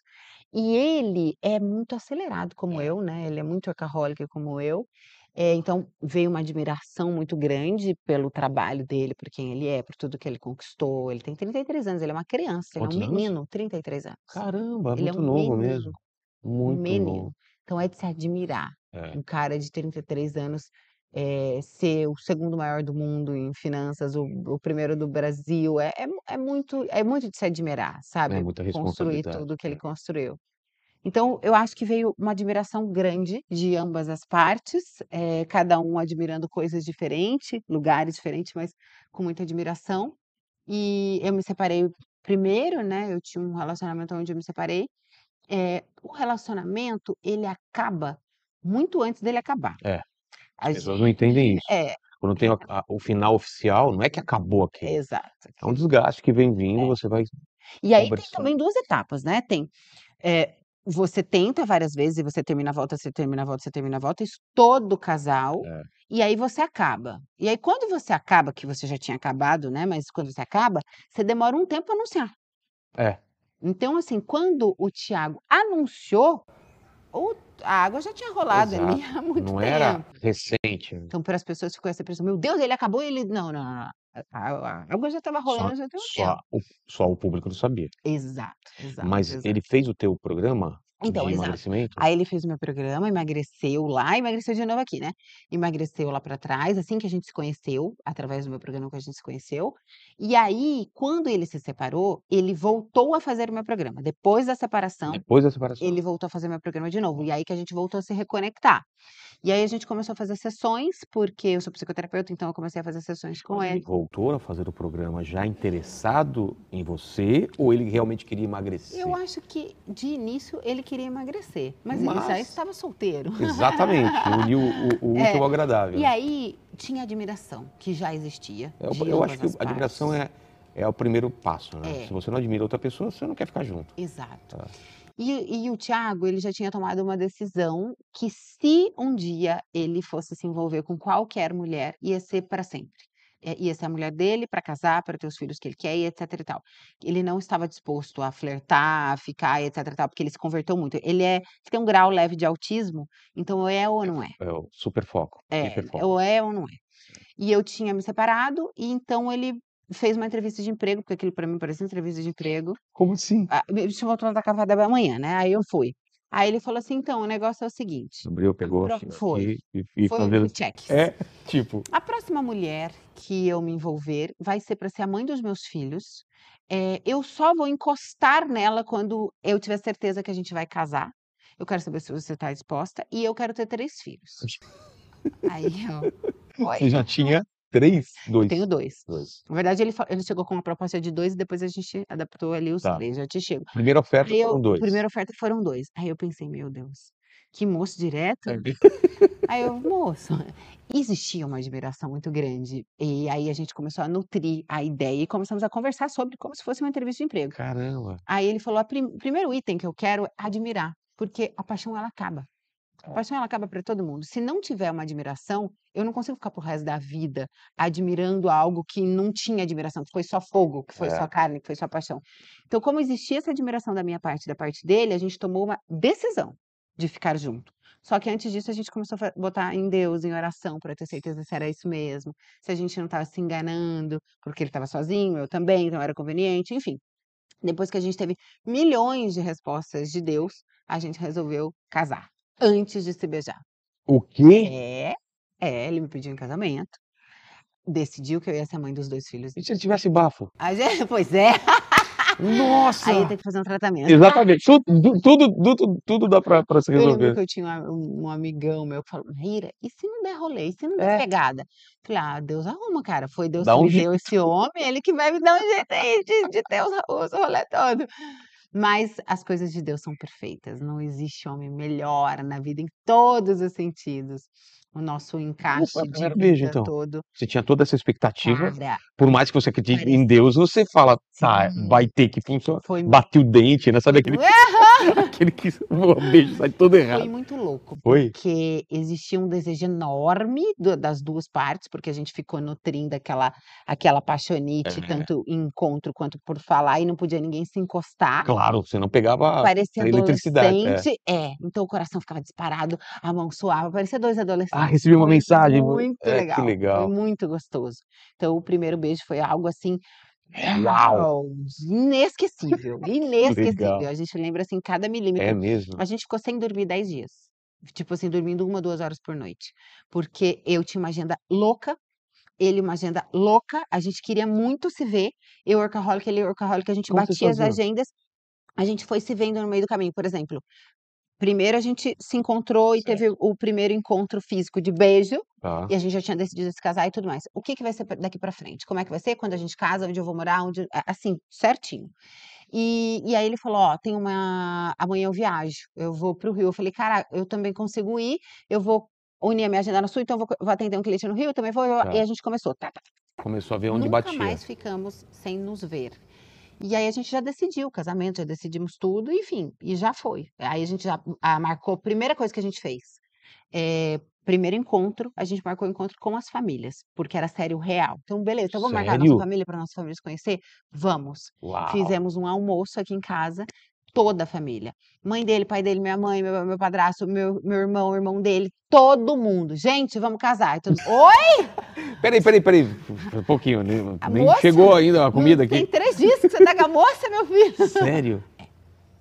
Quem Mas ficou mais porque já espantado? estava A decidido. tua família ou a dele? Cara, foi muito sensacional, foi divino. É, A família dele me- se apaixonou por mim, a minha família se apaixonou por ele. que é o importante, né? O pai dele chegou no final, do- foi muito louco, porque a gente fala, cara, era pra gente estar junto mesmo, porque eles passaram o dia aqui, no final do dia tava todo mundo de cueca na piscina. Eu falei, é isso é intimidade É, familiar. isso já, já, já- os caras estão muito à vontade já, né? É. E aí o pai dele no final falou assim pra mim, eu nunca vi na minha vida o meu filho tão feliz. Poxa vida, Ai, isso É a é, vida, seria a que ia vida. pra chorar, É. né? Que legal. E a gente teve certeza que realmente era isso e nunca tivemos dúvida. E aí, quando vazou, porque Va- não era pra. A gente não ia anunciar, Ah, é? é. Porque a gente queria um tempo. A gente sabe que para as pessoas elas precisam de um tempo maior. Entendi. Ele tinha anunciado a separação dele recentemente, apesar de o casamento né, já, já ter acabado, como a gente já falou, É. ele tinha anunciado recentemente. Então as pessoas não iam entender. As pessoas iam achar que a gente estava junto, que foi o que acharam, É. e, e- e um monte de outras coisas que as pessoas E são não adianta assim. você falar que não, que não, que não, cada um constrói a tua- a história na cabeça. a verdade que quer e etc e tal.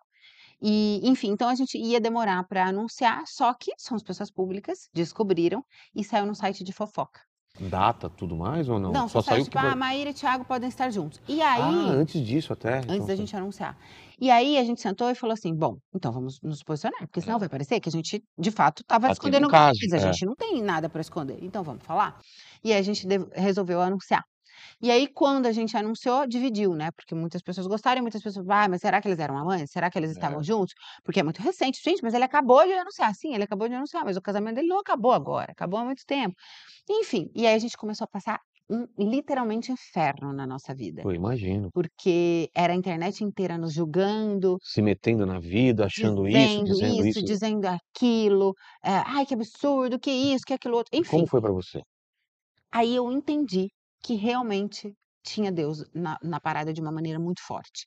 Porque quando ninguém entende, só você, é porque a promessa é só sua. É. Ninguém tem que entender, ninguém explica Deus, ninguém entende o que Deus fala. Pra mim, foi mais fácil do que para o Tiago, confesso, porque eu já tô mais acostumada com o universo polêmico, com as pessoas criando coisas, eh, atirando pedra. Pra ele foi muito difícil, porque ele não estava acostumado com as pessoas falando da vida dele, apontando o dedo, ele não estava acostumado ver a cara dele em todos os sites de fofoca, pra ele foi muito difícil. E ali ele teve certeza que me amava mesmo, É. porque teve que bancar muita coisa e é isso, não tem o que fazer, as pessoas vão falar, só o tempo. E e você escolheu não responder? Você escolheu, eh, vamos adiar o Olha casamento? Ou mudou alguma coisa por isso ou não? Mudou muita coisa. No começo, eu escolhi ficar calada, em respeito à ex dele. Porque se você fala É, por respeito à dor, a É. tudo isso, porque a Porque ela gente também estava sabe sofrendo também, né. Exato, todo término Vão tem procurar dor, ela, vão ninguém procurar você, sai vão procurar é, ele, e é querendo "O que feliz. que você vai falar?" Exato. É. E aí é muito difícil quando você termina um relacionamento, de repente, a pessoa sai casal feliz ali, né. É. Então, são muitos anos e tudo mais, então eu queria, eh, guardar a o o que eu pensava quietinha, pra não ter que me posicionar.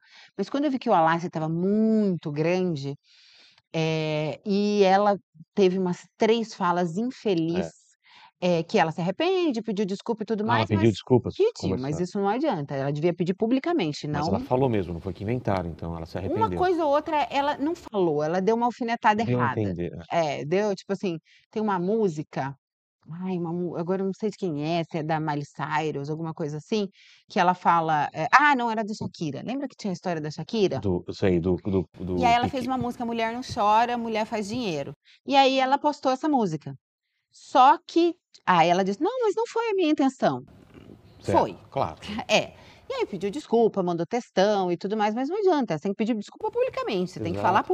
Foi publicamente. publicamente, É, né. aí depois, muito tempo depois, soltaram umas fofocas ali, ela até foi, eu vi um post dela que ela foi e falou assim: "Parem de inventar uma novela mexicana, nada disso aconteceu". Mas esse tipo de notícia não sai, É. só sai o que você falou antes. Eu entendo, eu respeito a dor dela e tudo mais, mas enfim, foi um estrago. Foi eh, foram foram falas infelizes que causaram um grande estrago. Isso foram semanas, dias, Foram meses? foram meses, Meses, foram meses. É, é. E e assim, o Thiago foi muito bacana com ela, ele foi muito legal com ela. Deu Eh suporte, deu deixou tudo Mais do que deveria. Eles tinham um acordo, eles tinham um acordo desse que que você mora junto com a pessoa, então você faz um Ah, porque eles acordo não eram casados não eram oficialmente. casados ofici Entendi. é, eles não eram casados. Ele queria casar, o sonho dele era casar, ter filhos, mas por causa da igreja e tudo mais, ela não acreditava em Deus. Então eles tinham essa Esse acordo divergência de opiniões muito forte, que foi um um Um dos dos motivos, claro, né. motivos da da do desligamento deles. E aí, eh, ele tinha esse acordo com ela, que ele não precisava deixar absolutamente nada pra ela. E ele deixou 22.000.000 pra ela. Então, tipo, ele foi muito legal. A É. gente sabe, principalmente a gente mulher, fala: "Se eu tivesse 2 ex-maridos desse, eu Tá bom feliz pra com esse". você, Eu eh, podia ter meio ex-marido É. desse que eu estava feliz. dois Não é, milhões? gente? Vamos fechar em 2.000.000? Não é, gente? Normalmente quem paga sou eu. Nossa, 22.000.000. É. Então assim, e e e assim, tô dando exemplo de dinheiro, porque é legal o exemplo de dinheiro, porque Claro. as mulheres normalmente saem sempre É, ferradas, né. sempre sem nada Mas ele deu apoio a tudo, ele saiu com a roupa do corpo, eh, literalmente com 2 camisetas e 2 bermuda do corpo, ele foi muito legal com ela. E e eu isso também foi uma das coisas que me fez admirar, sabe, porque é Ele isso, podia é, ele se ele podia não ter deixado nada, E aí você podia já ia falar: "Putz, olha só, ele não teve a Exato. consideração É, com achei a" muito é. legal. E acho que ela não foi legal com ele, falei isso pra ela, É. eh, achei que não foi legal o posicionamento, enfim, mas, eh, e aí eu demorei pra pra me posicionar como eu estou me posicionando agora. Entendi. Porque em respeito à dor dela eu me calei, só que chegou um momento que eu falei: "Não, chega", porque aí parece que eu que sou a a a sacana, A vilã. e ela é a coitadinha, né. E não foi o que aconteceu, respeito a dor, entendo, também me separei, também tive dor, mas não é legal a gente dar a entender uma coisa que não aconteceu, que não é verdade. Então tudo isso, todo esse a a a rolê todo, todo esse sofrimento, foi muito positivo, para vo nós, para nossa união. A gente se fortaleceu em Deus, a gente se uniu mais, a gente entendeu que a gente tem que estar junto mesmo, que tem um propósito, porque a a o sofrimento que a gente passou, o julgamento, os xingamentos, não foi à toa. Deus tem algum propósito muito grande pra gente. Eh, cara, no nosso casamento porque a gente decidiu fazer 2 casamentos. Então, ia ser um casamento maior, né, que Vai ser, ah, vai ter outro vai casamento. ser. Eh, a gente vai fazer um casamento para todo mundo, Ah. eh, em janeiro, só que a gente decidiu porque ta a energia estava muito pesada. Tinha que oficializar e e e O Thiago queria casar logo, É. só que ele não queria que o casamento ficasse uma coisa "eu tenho que", ele queria que o casamento fosse de verdade, não Como eu assim, eu tenho eu que? tenho que convidar essas Ah, pessoas, entendi. eu tenho que fazer esse Entendi, protocolo, eu entendi. tenho que isso não, eu Daria quero muito trabalho se fosse muito Não é nem trabalho, é tempo. energia de espiritual, Sério? energia espiritual. É Ele eu mesmo? quero que o nosso casamento seja blindado por Deus, então a gente Entendi. saiu da rede social durante uma semana inteira, sem ninguém saber, fechamos um hotel, o casamento ele deu muito mais trabalho do que o outro, porque a gente teve que fechar um hotel por 5 dias, Ah, tá. no silêncio, fecha o hotel inteiro, no fim que a gente teve 100 convidados, não foi um casamento pequeno, É? como as pessoas dizem, né, que acham que foi. Mais Eh familiares e amigos mais próximos. Exatamente. E e só que foi sensacional, porque a ali estava a energia controlada de quem a gente queria, com com tudo Só e quem assim quem estava lá, só quem quer bem e não tinha Exato. E aí o ano que vem a gente vai fazer o casamento pra todo mundo e etc e tal. Aí é só aí é a Aí é festa mesmo festa, tal, é. é. Mas tudo que podia acontecer pra não acontecer, aconteceu. Sério? O meu vestido rasgou, eu tive problema na minha maquiagem, o meu buquê não eu entrei sem buquê, porque na hora não não tinha. O vestido das avós, que elas iam entrar de porta-alianças, deu errado, elas não conseguiam entrar com o vestido. O André, ele, eh, ele ia ser pastor, né, ele ficou Celebrar. internado, É ele mesmo, ele teve contou a história, ele ficou Meu, mal você pra tá caramba, pra entendendo. UTI e tudo mais. Tudo aconteceu, tudo que você puder imaginar aconteceu pra isso não pra isso nos tirar do sério ou para o casamento não acontecer. Eh, a previsão agosto não chove, a previsão era de 90% de chuva todos os dias. E aí eu ia encarando muito bem as Ah, situações, se por chover exemplo: "Maíra, vamos colocar uma tenda?", porque era no ar livre. Eu falei: "Não, não vamos". "Mas se chover?", "Se cavezar se chover vai ser lindo, eu caso na chuva". Aí eu chegou uma hora que o o vestido rasgou, que tudo aconteceu, aí eu literalmente conversei com o demônio, eu falei: "Deixa eu te falar uma coisa, eu vou casar de roupão, eu vou casar na chuva, eu vou casar eu mesma fazendo minha maquiagem, mas eu vou casar. Não Então vai ser isso que não vai me vai me impedir". tirar do sério, esquece". E daí pra frente as coisas começaram a fluir. E E aí o eu falou: falei: "Ah, "Meu, tá bom ah, então". então vai, né". Vou colocar minha energia Em na outro guerra da. Ucrânia, né. Exato, exato. E aí eu pensei, eh, aí eu, os pastores, tinham muitos pastores, o Thiago, a gente pensou: "Cara, Deus tem um propósito muito grande pra gente, porque eu nunca vi nada parecido. Meu, o que a gente passou pra conseguir chegar até aqui, pra conseguir estar juntos e tudo mais, foi muito". E hoje a gente tem cada vez mais certeza disso, então uma folha não cai do céu sem que Deus É. permita. Deus permite sim, eh, que em alguns momentos o o diabo faça um tripudia ali um pouco na nossa cabeça, mas pra que a gente aprenda algumas coisas, pra que a gente fique mais forte, pra que a gente vire um soldado mais resiliente e pra que o propósito dele lá pra frente, que só ele sabe qual é, se concretize. E desde então a minha vida tem sido entre muitas glórias e batalhas necessárias. E você que que você vê para o futuro? O que você imagina? Os filhos, vocês falaram sobre os filhos, falaram sobre a vida vocês ficam juntos aqui eh eh, ele mora aqui, ele mora um pouco aqui outra como que vo vocês fazem essa Sim. essas agendas hoje em dia? Uhum. A gente mora aqui, eh, a gente tem um escritório em Alphaville, tanto o meu quanto o dele, então ele vai mais vezes do que eu pra Tá. Alphaville, mas a gente também tá montando o escritório aqui pra fazer uma uma uma coisa um pouco híbrida e tal, então ele vai todos os dias e tudo mais. Eh, a gente vai construir uma outra casa, porque ele quer que uma ca eh eh, ter uma casa com a cara com a nossa cara desde o Desde o começo, começo já pensar nela. feita e etc e tal, e porque são muitos filhos também, né, aqui a gente tem 7 quartos nossos, mas com um dos funcionários isso aqui é 9, mas por incrível que pareça não dá, porque 3 filhos, né. e 3 filhos fora os 2 que eu já tenho. Eu tenho 2, com Exato. mais 3 são 5. Tem as babás, porque a gente vai continuar trabalhando, então as babás sempre dormem eu sou do tipo de pessoa que eu acho um absurdo você ter quarto dos funcionários em ala diferente. Ah, sim. Então, por exemplo, a minha babá, ela tem o quarto do lado da minha filha igual quarto de hóspedes. Eu acho que ou você tem uma estrutura para acomodar os seus funcionários muito bem, com tudo, ar-condicionado, televisão, tapete, dá tudo, ou você não tem. É, Então, se sim. você não tem, você não tem. Então, a a casa ela precisa ser grande por conta dos funcionários, eh, Então vai ser construída uma outra casa também, longe de São Também. Paulo. É, então, a gente ainda não sabe aonde, hã, vai ser, a gente está orando para que Tá. Deus ache esse terreno, eh, e para que a gente faça essa casa, mas a gente sabe que a gente tem um propósito muito grande. Eu amaria ficar para sempre fora da rede social e viver só para minha família. Amaria, eu amo, sempre amei, eh, cuidar da casa, cuidar dos filhos, eu sempre amei. Eu me tornei o homem o velho rico da minha própria vida, O velho da lancha. o velho da lancha, não porque eu quis, Você foi foi obrigado a opcional, isso. fui obrigada, eu fui obrigada. Eu sempre tive relacionamentos aonde eu era o macho Você alfa. não você não nunca se sentiu protegida como uma Exato, como exato. você gostaria de ser, é isso? É, é. E eu lembro que ainda quando eu e o Thiago éramos amigos, ele eu estava solteira, ele ele falou assim: "E aí, não vai conhecer gente? Vai ficar solteira para sempre e tal?", porque eu só ia para igreja, voltava para casa, ia para igreja, voltava para casa. Aí eu ele falou assim: "Não quer que eu te apresente uns amigos e tal?". Ó, olha ele dando a É. podia estar com a amigo dele, olha que Podia, como né, é a que louco, vida, né. né. É. Aí eu falei: "Ai, preguiça, não quero, eu só vou realmente me relacionar com alguém quando for realmente alguém que que Deus me mostrar que é essa pessoa, e eu não vou conseguir, eu eu realmente, tipo, tô cansada de ser o macho alfa", eh, falei sem preposição nenhuma, sem prepotência nenhuma, eh, eu cheguei num nível financeiro, num nível de poder, de de fama e dinheiro, que é muito difícil ter um homem do no a meu patamar que segure a onda, né. acompanhe. E aí quando o não se homem sentir é. infelizmente se sente inferior, ele me trai. Ué? É, mas isso a psicologia explica muito, Por quê? porque o cara quando ele se sente inferior, ele precisa se sentir homem em algum lugar. Ah, tá. É uma forma aí dele compensar. inconscientemente, eu falei: "Tô fora". Eh, pra pra dar conta do meu ritmo de vida, da financeiro, eh, enfim, de tudo, ou eu encontro um cara igual pra mais, ou eu vou morrer solteira.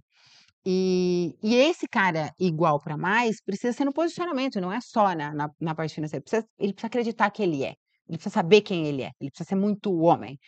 E o Thiago, enfim, é tudo isso e muito mais, e com Para, ele para, eu tô me apaixonando pelo Thiago aqui, né, já tô pensando aqui, ô Thiago. Cara, eu vou te falar, ele é um ele é, assim, não sei Então, nem te dizer. mas isso que você tá falando é muito legal, porque eu lembro quando você falou sobre comunhão total de bens, o pessoal fala: "Ah, ela tá interessada", mas o pessoal não sabe o quanto você é bem-sucedida também, né. Exato, É para os 2 lados, né. sim, total, Não é? Você total. tem uma tranquilidade financeira que você não precisa pensar nisso, "Ah, se me separar e tal", e e o que que você pensa disso? Você falou que é o contrário, né, a comunhão total é porque não vamos nos separar. É, essa ideia foi dele, É não foi mesmo? minha. É. Quando ele ele falou assim: "Olha, eh, vamos casar Na em depois da separação total?". ele ainda é primo rico ou ele é pre primo menos rico? Ele deu 22.000.000. Quando você deixa 22.000.000, É você é sempre é o fica primo menos rico. primo menos rico, né. Só que agora ele ficou muito mais, porque tem o que eu tinha. Exatamente. Então, E né, agora também vai casa é, focar é, fazer mais dinheiro. exatamente. Então, tipo assim, é é o que você falou, eh, aí quando ele falou pra mim: "Vamos casar em comunhão total", eu falei: "Cara, pra mim tanto faz", porque, tipo, é isso, eu Uhum. tenho meu dinheiro, eu tenho meu rolê, eu não Quero preciso, separar. você não precisa, whatever. Aí ele eu lembro que ele meio que se ofendeu, ele falou: "Não, então você não entendeu", e aí ele me explicou. Ele falou: "Não tem a ver com ter o seu dinheiro, eu ter o meu dinheiro, não tem a ver com eu precisar, você precisar, ninguém precisa de nada. Aqui somos 2 independentes, você é a maior na sua área, porque dentro da área de emagrecimento você é a maior, eu sou a maior na minha área de finanças, ninguém precisa de ninguém, a gente quer estar junto. Só que dentro dos princípios bíblicos, se eu não vou me separar de você, se é se não pode, dentro da Bíblia eu não posso me separar. Se eu não vou me separar, por que que eu vou separar os bens? Então, não faz sentido". E ele começou a me mostrar estudos bíblicos, eu falei: "Nossa, faz total sentido, se eu não penso em separar, por que que eu vou casar com separação, se eu não penso em separação?". É é dual isso, É. né. E eu achei interessantíssima a a ideia dele, e sim, os 2 têm muito Então dinheiro, então dele, também então. não partiu dele, então também não não faz diferença nenhuma. A como que a gente fez a separação dentro de casa? Tá. Thiago é assim, tá? Mão de Ah, vaca? Ele é. Ah, Tiagão, Ele é tô contigo ele aí, eu sou desse daí também. ele é porque ele trabalha com Você isso. sabe o valor também da Ele e como ele é trabalha difícil. com aplicar o dinheiro, então, É. pra ele gastar é jogar fora, né, o dinheiro, ele é uma pessoa muito pé no chão. E eu não. Eu acho que a gente tem que viver a vida e ser feliz. Eu amo viajar, eu amo não sei o que lá, eu amo, eu É. amo, eu amo. Nossa, eu Não, amo viajar é a melhor coisa do mundo, né? Você Ganha dinheiro pra quê? Pra viajar, tudo, né? É. tudo. E aí, eh, aí eu percebi bem isso logo, né, eu falei: "Nossa, ainda bem que, né, eu sou ali o oposto dele", só que eu fui percebendo outras coisas. Eh, ele é bom em guardar e multiplicar, eu sou péssima em guardar e multiplicar. Só que eu sou ótima em fazer dinheiro, fazer eu sei fazer tanto quanto ele, só que eu gosto de gastar. Então o que que eu percebi? Eu falei: "Vamos fazer o seguinte, toda a a parte que vem do seu escritório, parte que vem de você, a gente investe. Tá. E toda parte que que vem minha, a gente gasta, a gente paga a conta, paga Entendi. funcionário, a gente pa" então ele não reclama, porque não quer saber nada, porque senão ele ia ficar: "Que que é isso? Quanto que é aquilo? Quanto que é aquilo?". Não reclama, porque tipo, o a é combinado que o meu giro gira dessa forma, Tá. e ele consegue guardar tudo que ganha futuro, para o nosso futuro. Então ficou uma divisão muito legal, e aí eu que decido o guarda-roupa dele, aonde a gente vai, que hotel a gente fica, quantos funcionários recebem, tal-tal-tal, e E fica ele não reclama? feliz. Tipo, Zero, confia? fica todo mundo feliz, Pô, porque é, não tem erro, eu ganho muito bem, ele ganha muito É. bem, então zeramos. E aí o que que a gente entende do nosso do que que a gente quer para o futuro, igual você falou? É. A gente entende que a gente é grande Mas trabalhar menos também, porque tem que diminuir uma hora, né? Então, sim e não. É? Porque, por exemplo, meu sonho era sair da rede social para sempre. E o dele também. Só que a gente já se questionou: "Será que Deus uniu 2 pessoas tão grande, com um poder tão grande na internet, um alcance tão grande", ele 90% do público é homem, eu 90% do público é Ah, mulher. é? É. Ou seja, a gente une públicos diferentes, pra que a gente só vivesse tranquilamente a nossa vida? Será que é esse o propósito de Deus? Ou será que Deus quer que a gente impacte vidas? Então a gente tem orado muito e colocado na mão de Deus, o que que você quer que a gente faça? Qual é o propósito? Onde você quer que a gente alcance? O Thiago tá escrevendo um livro que chama Gestão Familiar, que não existe nada igual no mercado, que é sobre a gestão financeira familiar, pra você perpetuar as Tá. gerações, e a gente tem analisado tudo o que quer dizer com tudo isso. A gente tem um problema, eh, de que na igreja a gente fala de maldição hereditária, né, hã Que é todas as mulheres da minha família exato, todas as mulheres da minha família foram traídas. Todos os Os homens homens têm problema com tiveram com com dificuldade. álcool, é. É, é é então o que que acontece? A gente é uma união de uma pra que a gente possa quebrar essa repetição na nossa família, tanto espiritual quanto e quando a gente consegue fazer isso, que que fica? O que que a gente explica? O que que a gente ensina? O que que a gente dá de testemunho? Tem tanta coisa que pode ser que Deus queira que a gente faça, mas a gente tá jogando na mão dele pra que ele decida. É. Afinal de contas, a nossa vida é dele. A gente veio aqui Exato. pra servir.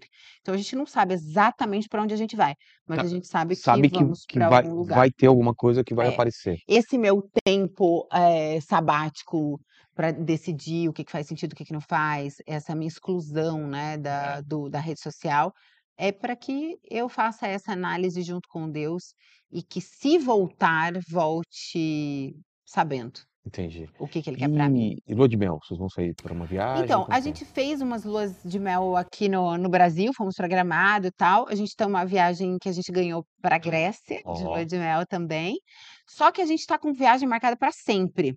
De Então, trabalho tipo ou assim de ah, de tudo, né. Não, de Ah, trabalho. de A gente não trabalho. consegue, a gente é workaholic, a gente não É. consegue só viajar. A gente vai agora pra Nova Iorque, que a gente tem palestra, depois a gente vai pra Orlando com toda a família, e aí também tem isso, nós somos os provedores, né, das nossas famílias. Então, quando a gente vai viajar com família, tipo, a gente mais 15 pessoas. Nossa, é E uma uma expe expedição, né? É isso aí, e aí é pai, passagem também? 15 Nossa. pessoas, alimentação pra 15 pessoas, hotel pra 15 pessoas, é tudo pra 15 pessoas, então é um rolê essas viagens. Exato. Mas a gente vai ter uma viagem agora pra Disney que vai todo mundo, que vão os 15, e e fi na eh, vamos para o Caribe, final do ano também, então a gente tá com bastante viagens que no fim acabam sendo várias luas de mel, assim. Entendi. Minha filha fica chateada, eu fui pra Gramado agora, e ela falou: "Tô muito chateada que vocês não me levaram pra lua de mel".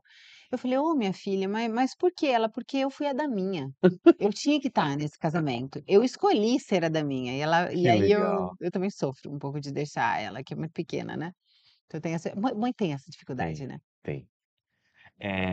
Falamos de futuro, falamos de passado, E eu queria que você falasse um pouco mais de, de Deus, né? O que, que é a, a, tua fé e a fé dele, o que, que, que, que você pode falar para as pessoas que estão em casa agora, passando um momento difícil também, que podem ter passado o que você já passou. O Sim. que, que é. Cara, eu vou falar uma coisa que não vai agradar todo mundo, que ela pos- pode ser desconfortável. Foi um dia para mim, mas hoje eu, eu tenho cada vez mais certeza disso. É, se você está passando alguma dificuldade na sua casa, na sua vida, tenha certeza absoluta que você ainda não aceitou receber tudo que Deus tem para te dar. Você ainda não está pronto. Porque Deus não escolhe que ninguém passe dificuldade. Deus não fez ninguém para ser escasso em nenhuma área, nem na área amorosa, nem na área financeira, nem na área de saúde. Deus não fez ninguém para sofrer, muito pelo contrário. Deus fez você para ser muito feliz, muito bem-sucedido, eh, ter muito amor, ter muita saúde. Se você não está passando por isso ainda, por toda essa abundância, é porque você não está pronto para receber. Queira receber. A fé morta, ela não serve de nada. Então você precisa tomar ação também. Tem alguma coisa que você não está fazendo que você precisa fazer. Tem alguma coisa que você precisa aceitar. Tem algum passo que você precisa tomar. As coisas elas só vieram na minha vida quando eu entendi a minha parte. A gente tem a nossa parte de responsabilidade. Tudo que eu recebo que eu não gosto, eu não reclamo para Deus, porque é o que eu preciso. E aí eu falo, Deus, se eu estou passando por isso, o que, que eu não entendi desse recado? Me ensina o que eu quero, o que eu preciso aprender para eu chegar onde você quer. Então, se você não tem ainda, é porque você não está pronto. Pede para ficar pronto, o mais rápido possível. É isso que eu tenho pedido nas minhas orações. Amém. Quero... E agora a gente tem um quadro que é o seguinte. É, Fabi, é o para quem você tira o sombreiro? Temos aqui uns papeizinhos aqui. Olha lá. Você tira é, o papel e fala se você tira o sombreiro ou não e por quê. Tá. Quem que é? Professor André Fernandes? Não, pastor André ah, Fernandes. pastor, desculpa. Per- Perdão. É, É a letra da Fabi, Se né? eu pudesse, eu tirava todos os chapéus do universo. Todos os sombreiros, tudo, Todos os bonés. sombreiros. Ele é, cara, inenarrável. Ele é incrível. Ele é um ser humano de luz. É, ele está atingindo cada vez mais jovens, cada vez mais pessoas. Ele faz as coisas numa velocidade, num tempo. É, ele é mágico, eu confio. Ele, ele eu confio de, de olhos fechados. Eu tenho um carinho gigantesco por ele, gigantesco. Eh, eu tenho muito preconceito, sempre tive muito preconceito com essa parte de finanças da igreja. Ah, de É, teologia da. acho que a igreja tá, sempre achei, tá? Que a igreja estava tentando arrancar dinheiro das pessoas, tal, porque tem Tem né, essas, e tem essas igrejas mesmo, né? É. E eu nunca imaginei na minha vida que eu fosse, eh, mudar de opinião e etc e tal. E é um uma coisa que eu nunca falei em lugar nenhum, nenhum. Eh, vou falar aqui pela primeira vez, porque esses dias bateu no meu coração que a gente conta tanta coisa, eh, inútil, né, É. e às vezes a gente esconde coisas que não eram para ser escondidas, porque no meu caso, que eu sou influenciadora, talvez isso sirva de exemplo. Eh, eu tinha esse medo, esse preconceito. E eu o único pastor, assim, que eu senti no meu coração de de realmente fazer e ajudar foi a Lagoinha. Eu fiz uma doação de 1.000.000 pra Lagoinha. E o André, você vê o dinheiro, você vê onde está acontecendo. Exatamente. Você vê as coisas acontecendo lá, Meu, né? você doa o dinheiro hoje, amanhã ele abriu um uma ala nova da Brinquedolândia das crianças, do negócio gigan você vê 69.000 pedreiros lá dentro, você fala: "Caraca", você vê o seu dinheiro ir. Então, tipo assim, eu admiro pra caramba ele, eu acredito, eu literalmente deposito a minha energia, a minha força, e é uma coisa que Deus também quebrantou o meu coração. Eh, pastor, eu eu eu dei R$100 no último culto, espero que dê pra fazer alguma coisa aí, né? Vamos para o próximo aqui. Todo todo todo toda ajuda é Claro que é. é E outra, eu acabei de Mas entrar lá isso foi também. muito mais pra mim do que pra igreja. Exato, é é Eu você, né? precisava quebrantar meu coração. Eu tinha um preconceito, e eu fiz uma uma aposta com Deus dentro da igreja, eu e minhas coisas, né. É? E eu dentro da igreja falei assim: "Deus, eu tô errada nessa área aqui das finanças? Eu tenho que dar o tal do dízimo Oferta, todo dízimo, é. mês, etc e tal? Se eu tenho, eu vou fazer um negócio com você". Aí eu fui e ma mandei lá para o meu pessoal, eu ia fazer um lançamento específico. Sei. Aí eu falei: "Eh, quanto vocês estão esperando pra esse lançamento específico?". Aí ele colocou "X". Aí eu falei: "Qual a possibilidade de" aí veio o número na minha cabeça. "Possibilidade de fazer esse X?" Aí ele falou: "Impossível". Aí ele aí eu escrevi: "Escreve outra palavra a não ser impossível". "Improvável". Eu falei: "É esse". Fez exatamente o número. E deu? Deu. Aí eu falei: "Vou fazer a agora doação", e aí eu fiz uma doação de 1.000.000 e E fiquei de coração tranquilo, né? tranquilaço. E eu nunca falei sobre o assunto, porque normalmente, tipo, não se fala, né, não se É. fala o dinheiro que dá e não sei o que lá. Mas é bom para as pessoas Pra entenderem. É. para as pessoas acreditarem. Exato. Exato, porque E a gente e às vezes sobre para a pessoa R$10 é o teu 1.000.000, né, até Exatamente, não é? exatamente, exatamente. Depende de cada momento da pessoa. Vamos lá, próxima. Se dá para entender entender a letra. Isso aqui a gente ignora, vamos vamos vamos tirar Coloca para cá. do negócio, mas não lê não, de Tá. verdade. Hum, provavelmente não tiraria o chapéu, vez. então. É. Tiraria Quem, quem, todos quem? os chapéus, Anitta. Anitta. Profissional maravilhosa, uma mulher desbravadora, eh, um uma mulher empoderada, um exemplo de empresária, de empreendedora. Eh, nossa, tiraria todos os chapéus. Anitta quebrou muitos É tabus. chapéus ou chapéus, hein? Chapéus. Chapéus, É, tiraria H todos os é. chapéus. Eu fiquei na dúvida agora também.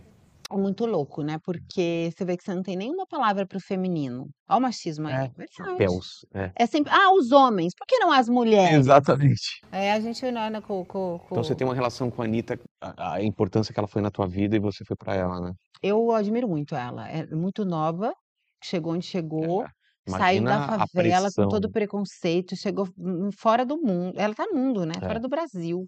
Ela é sensacional, espetacular. Total. Eh, e apanhou muito, levou muita pedrada, foi Até muito hoje, né? criticada. A o que se destaca é o primeiro a ser martelado. Exato. Foi criticar até Jesus, não é? Exato, Então é é uma honra, né, ser criticado. É, Porque se você quer não dizer sendo criticado significa que você você Tá não é dando fruto. nada. É, tá dando fruto e é criticado. Exatamente. Ah, esse aqui eu não tiro o chapéu de jeito nenhum. Quem? Esse aqui, olha, ó, é Ai, o ai, pão. ai. O pão? Por quê? Agora, né, falando sério, Que virou um eh, meme, né? o pão sem virou um meme, né. É. O pão sem glúten eu tiro. Eh, quem não teve a oportunidade, leia Barriga de Trigo. O trigo, ele é um livro muito legal, tá. O trigo ele é muito inflamatório, foi o que eu falei, o trigo ele tem 500 vezes mais glúten do que da época de O que Jesus, que por faz no teu exemplo. corpo? Ele inflama o seu intestino. O seu intestino inflamado, é no seu intestino é que começa a indução da produção de todos os hormônios, por exemplo, do dopamina, eh, tudo que te traz felicidade, saciedade, começa daqui. E aí você sem essa indução, sem com esse com essa com essa inflamação, você começa a ter depressão, Ah, é? você começa a ficar doente, você pode começa a ter, eh, problema de doenças de imunidade, de pele, psoríase. Então o problema ele começa no intestino, ele começa com o portal daqui. Entendi. Então cuidado com o que você come. Eu não consumo o glúten por conta disso, por ele ser inflamatório. E aí você pode fazer um teste, fica sem comer nada de glúten, sem comer nada de pão, de biscoito, nada. Pão, biscoito, o que mais? Tudo que vai farinha branca, bolacha, bolo, Tá. tudo que vai farinha branca. Fica sem comer 15 dias. Você vai tirar uma foto hoje e uma foto daqui 15 dias, você vai ver seu rosto tá e aí depois você come. Em 3 horas ou no outro dia você vai estar inchadão.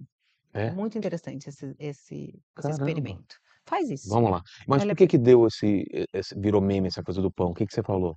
Eu brinquei, eu sou muito brincalhona, né, eu eu eu brinquei, eh, tipo, na época lá de Big Brother, ele estava comendo muito pão, e aí eu falei: "Não acredito que você tá comendo pão, você tá desperdiçando os 9 quilos que eu te eliminei e tal", e aí virou o meme do pão ali, mas foi uma jogada de marketing, Claro, né. claro. Eh, tanto que eu fiz publicidade para o Pão de Açúcar, para o Santander, e eu Tudo lucrei horrores com essa brincadeira. Olha só que legal. Qual que é o próximo? Larissa Manoela, lógico que tiro, tiro o chapéu, arrasto o tapete, boto a toalha pra ela deitar. Ela Uhum. que também tá sofrendo aí ultimamente, né, uma Cara, exposição na mídia, é. pessoal julgando a vida dela. Olha, é a gente volta na no Jesus, né. É. Todo mundo que se destaca vai ser julgado, vai ser martelado. Eh, infelizmente ela não foi a primeira e não vai ser a última. É muito difícil você ter um filho com esse talento todo que ela tem.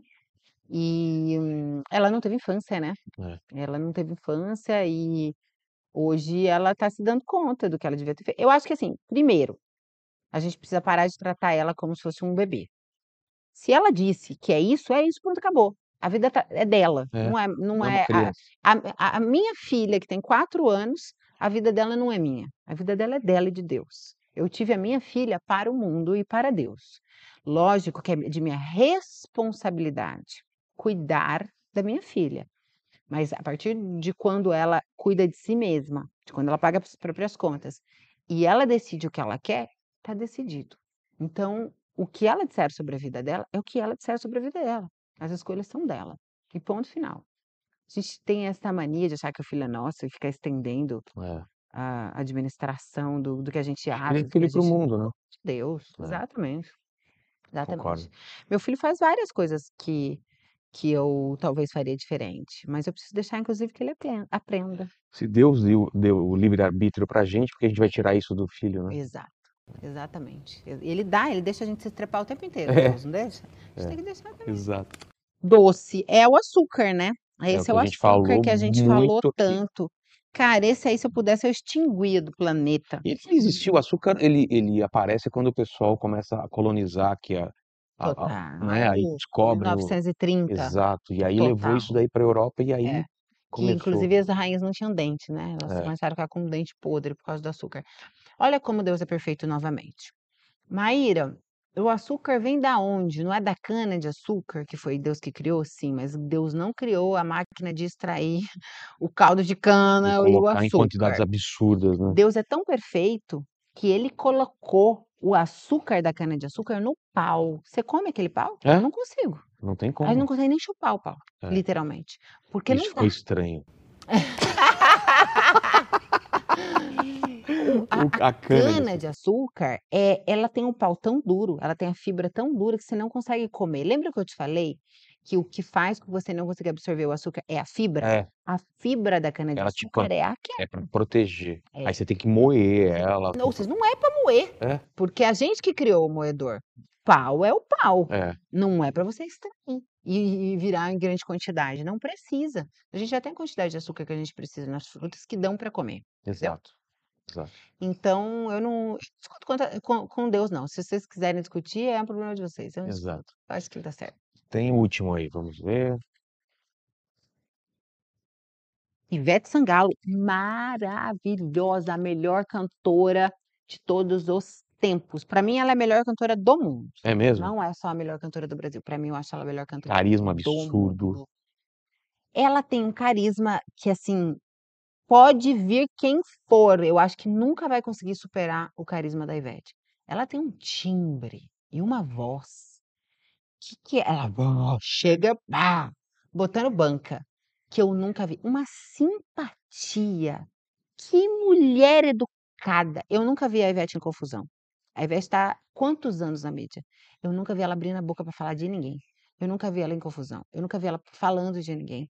Eu, eu nunca vi ela destratando ninguém. Eu já vi gente falando mal dela e ela não retruca. Nunca respondeu. Cara, eu, eu queria ter um quinto da sabedoria da Ivete. Um quinto da sabedoria da Ivete. E queria que ela desse pro marido dela também um quinto da sabedoria. Aqui Mas, entre nós. ah, que mulher. É. Meu, que mulher sensacional. Ela é maravilhosa.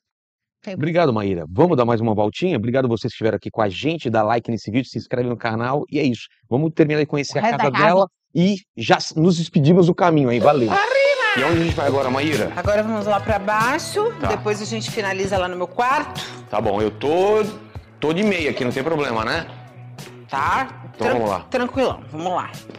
Aqui, Cara, olha essa mata. é, Ba- Barulho de passarinho o dia Ó, inteiro. ali a gente tem piscina. Vamos lá e depois a Vamos gente lá. volta, mais fácil. É que a casa é tão grande. Isso porque em cima da casa eu ainda tenho outra casa que tem cozinha, assim? sala, Ah, na de cima. na parte de cima, Tá. que normalmente os funcionários acabam ficando mais do que eu. Então tem aqui jacuzzi, forno a lenha, bababá, bababá, tem tudo aqui. E pra, pra, pra gente conseguir conhecer tudo, que senão a gente não vai conhecer a parte de É. cá, vamos descer por essa escada. Tá bom. Porque tem uma outra escada que desce ali, mas a gente chega nela. Você vê, ó, aqui, ó, eu, eu sou a louca da- do hortelã. Eu vou botando Ah. hortinhas, tá vendo? Delícia. Se acontecer um apocalipse zumbi, você já fica aqui. Não é? Se comida aqui, aqui, é. manga, mamão. Exato. Tem mangueira aqui? Tem tudo. Nossa. Tem jabuticaba, tem amora, é, tem, tem tanta fruta aqui que eu nem sei te dizer. Figo, Aqui é uma outra casa, né? literalmente. Não é? Aqui é a bagunça do, do game do meu filho. Não vou nem entrar aí, Tá, ele porque vem deve aqui estar jogar, uma zona. Ele vai é, jogar. E aqui é o game do Thiago. É, os meninos têm game. O game do Thiago deve dar pra entrar. Porque não deve estar uma, uma zona tão grande. Tá. Aqui. Ah, pra jogar aqui agora. De game, é o- a jogatina do Thiago. Porque Exato. tem a jogatina do meu filho e tem a jogatina do Thiago. E eu não é de gosto de videogame. É? Então, eles ficam na sala jogando o dia inteiro esses troços. Então eu fiz a jogatina de cada um deles. Que legal. Só que ele é apaixonado, não pode nem encostar nesses troços deles aí de, de, é, de coleção. Exato, enfim. olha aqui. É, tem um- uns bichos aí que você não pode nem encostar nele, que custa, Tudo sei de lá, co- é, eu. de colecionador medo, e tal. Medo, é. Aí ontem eu fui mexer aí porque eu queria gravar uma live. Ele. Ai, meus. Não tira do lugar. É, você tá tirando a Mona Lisa, não sei da Nossa! onde. Eu falei, Meu Deus. Tá bom céu. então, sua Mona Lisa aí, né? Exatamente. Toma tua Pra cá? Mona Lisa. É. Pô, imagina aqui à noite, né? Com esse Lindo. barulhinho aqui, É. tudo escuro. Ó, aqui é academia. Céuzão. Ah, Academia, academia. e ele tá usando? Viciadaço. É mesmo? Viciadaço. Quem diria, né, cara? Você vê? Nunca imaginei que o primo rico ia ficar viciado em- no universo fitness. Primo trincado. Não é, gente? Ó, aqui eu fiz um lago e um ofurô pra tomar um vinho, uma coisa assim, só que eu nunca usei, tá? Ah, é? Ó, tá vendo? Um laguinho de carpa, Que legal. um furô, um negócio de massagem ali. Aguinha gelada. Aí aqui a gente costuma, é, fiz um espaço onde a gente costuma fazer louvor, Ah, é, tomar um chá. Que legal. Tem bastante espaço. Essas luzinhas aqui à noite, fica bonitão. É bem californiana, né? É, que legal. É bem gostoso. E esse contato com a natureza. Não, olha só. Me sinto muito próxima de Deus para fazer minhas orações. Gosto bastante. Aí aqui embaixo é uma casa de hóspede. Porque aí a gente pode ter a nossa privacidade. Ah, tem um bunker aqui, olha. Que aí a gente pode ter a nossa privacidade e a, a visita também pode ter a privacidade delas. Olha que legal. É. Dá pra uma pessoa ficar aqui totalmente separada Sim, da casa. totalmente separada. Com esse visual aqui, olha só. É, tem um, um visu bem interessante aqui, ó. Um Fica bar com. de, fora, de frente pro cozinha. lago. Olha só. O Não, quarto, é, o quarto é bem, bem espaçoso, são dois quartos. É a melhor visão são aqui ou lá de bem- cima também? Porque essa visão. Não, lá aqui... de cima depois você vê. Ah, é? É. Caramba. Ah, é, mas a melhor visão tem que ser a minha, né? É. Mas aqui não tá ruim, não, viu? Não, é tudo, tudo Olha muito isso. gostoso.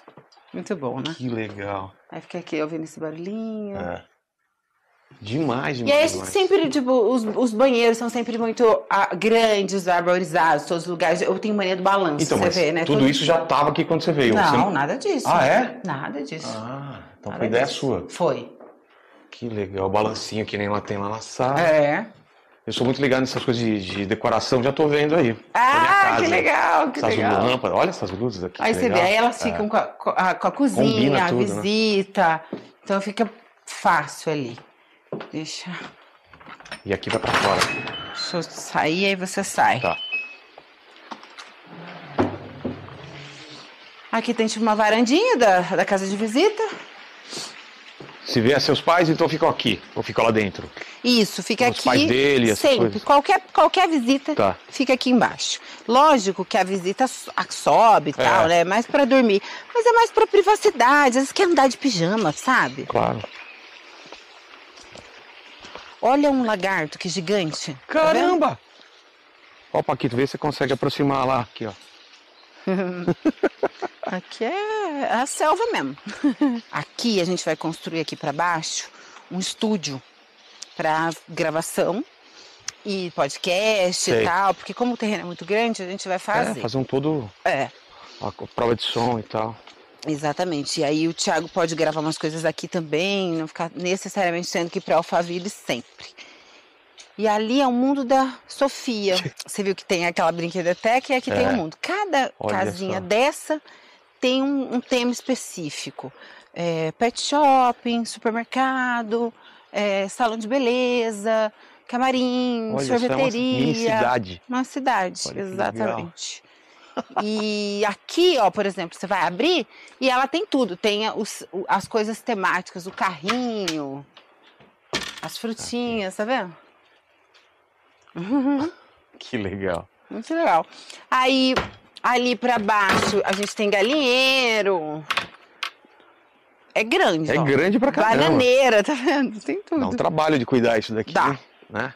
Dá, com certeza. A gente tem 15 funcionários, porque é grande, né? É. E aí a gente também não quer sobrecarregar as pessoas. Pandemia você passou aqui?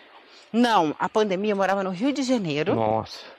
num apartamento. Putz, ficou E aí de lá eu vim pra cá e penso, Você- nunca aí mais. você tomou essa decisão de que eu tenho que ir pra uma casa. que eu queria uma casa grande. É. Eu acho que todo Muita gente foi pra casa na pandemia, né? perrengue entendeu o quanto a gente investe errado, né? É. Porque você acaba que você não investe correto. Não ter esse contato com a natureza, né? É. Com- E aí tem toda uma selva pra cá, vamos voltar pra aqui que tu vai Aqui. ver.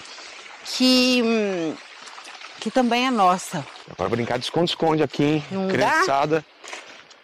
É pra cá? É. Pra cá. Pra- aqui, pra cá. Cá. E aí toda essa mata é nossa, então Dá pra é muito gostoso, construindo sabe? coisas aí no meio.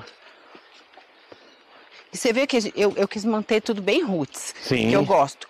O Thiago já é mais urbano. É. Então ele quer fazer uma casa que não seja tão roots. Ele fala, amor, eu gosto de mato, mas é aquele mato aparado. Eu falo, então você não gosta de mato, você gosta de grama. É. Aqui não, aqui tem que deixar assim mesmo. que é mato. É, aqui? É. Agora eu me arrependi de não ter colocado tênis, ó. Das pedrinhas aqui. A gente emagrece fazendo esse Cooper. Nossa, já tô cansado. Tô precisando treinar mais. Ixi, agora, ó. Você fica É, tudo você pra tá cá. cheio de folha. Olha só. Grudou em você. Sujar sua casa, hein? Voltamos aqui para os balancinhos. Parte mais legal que eu achei.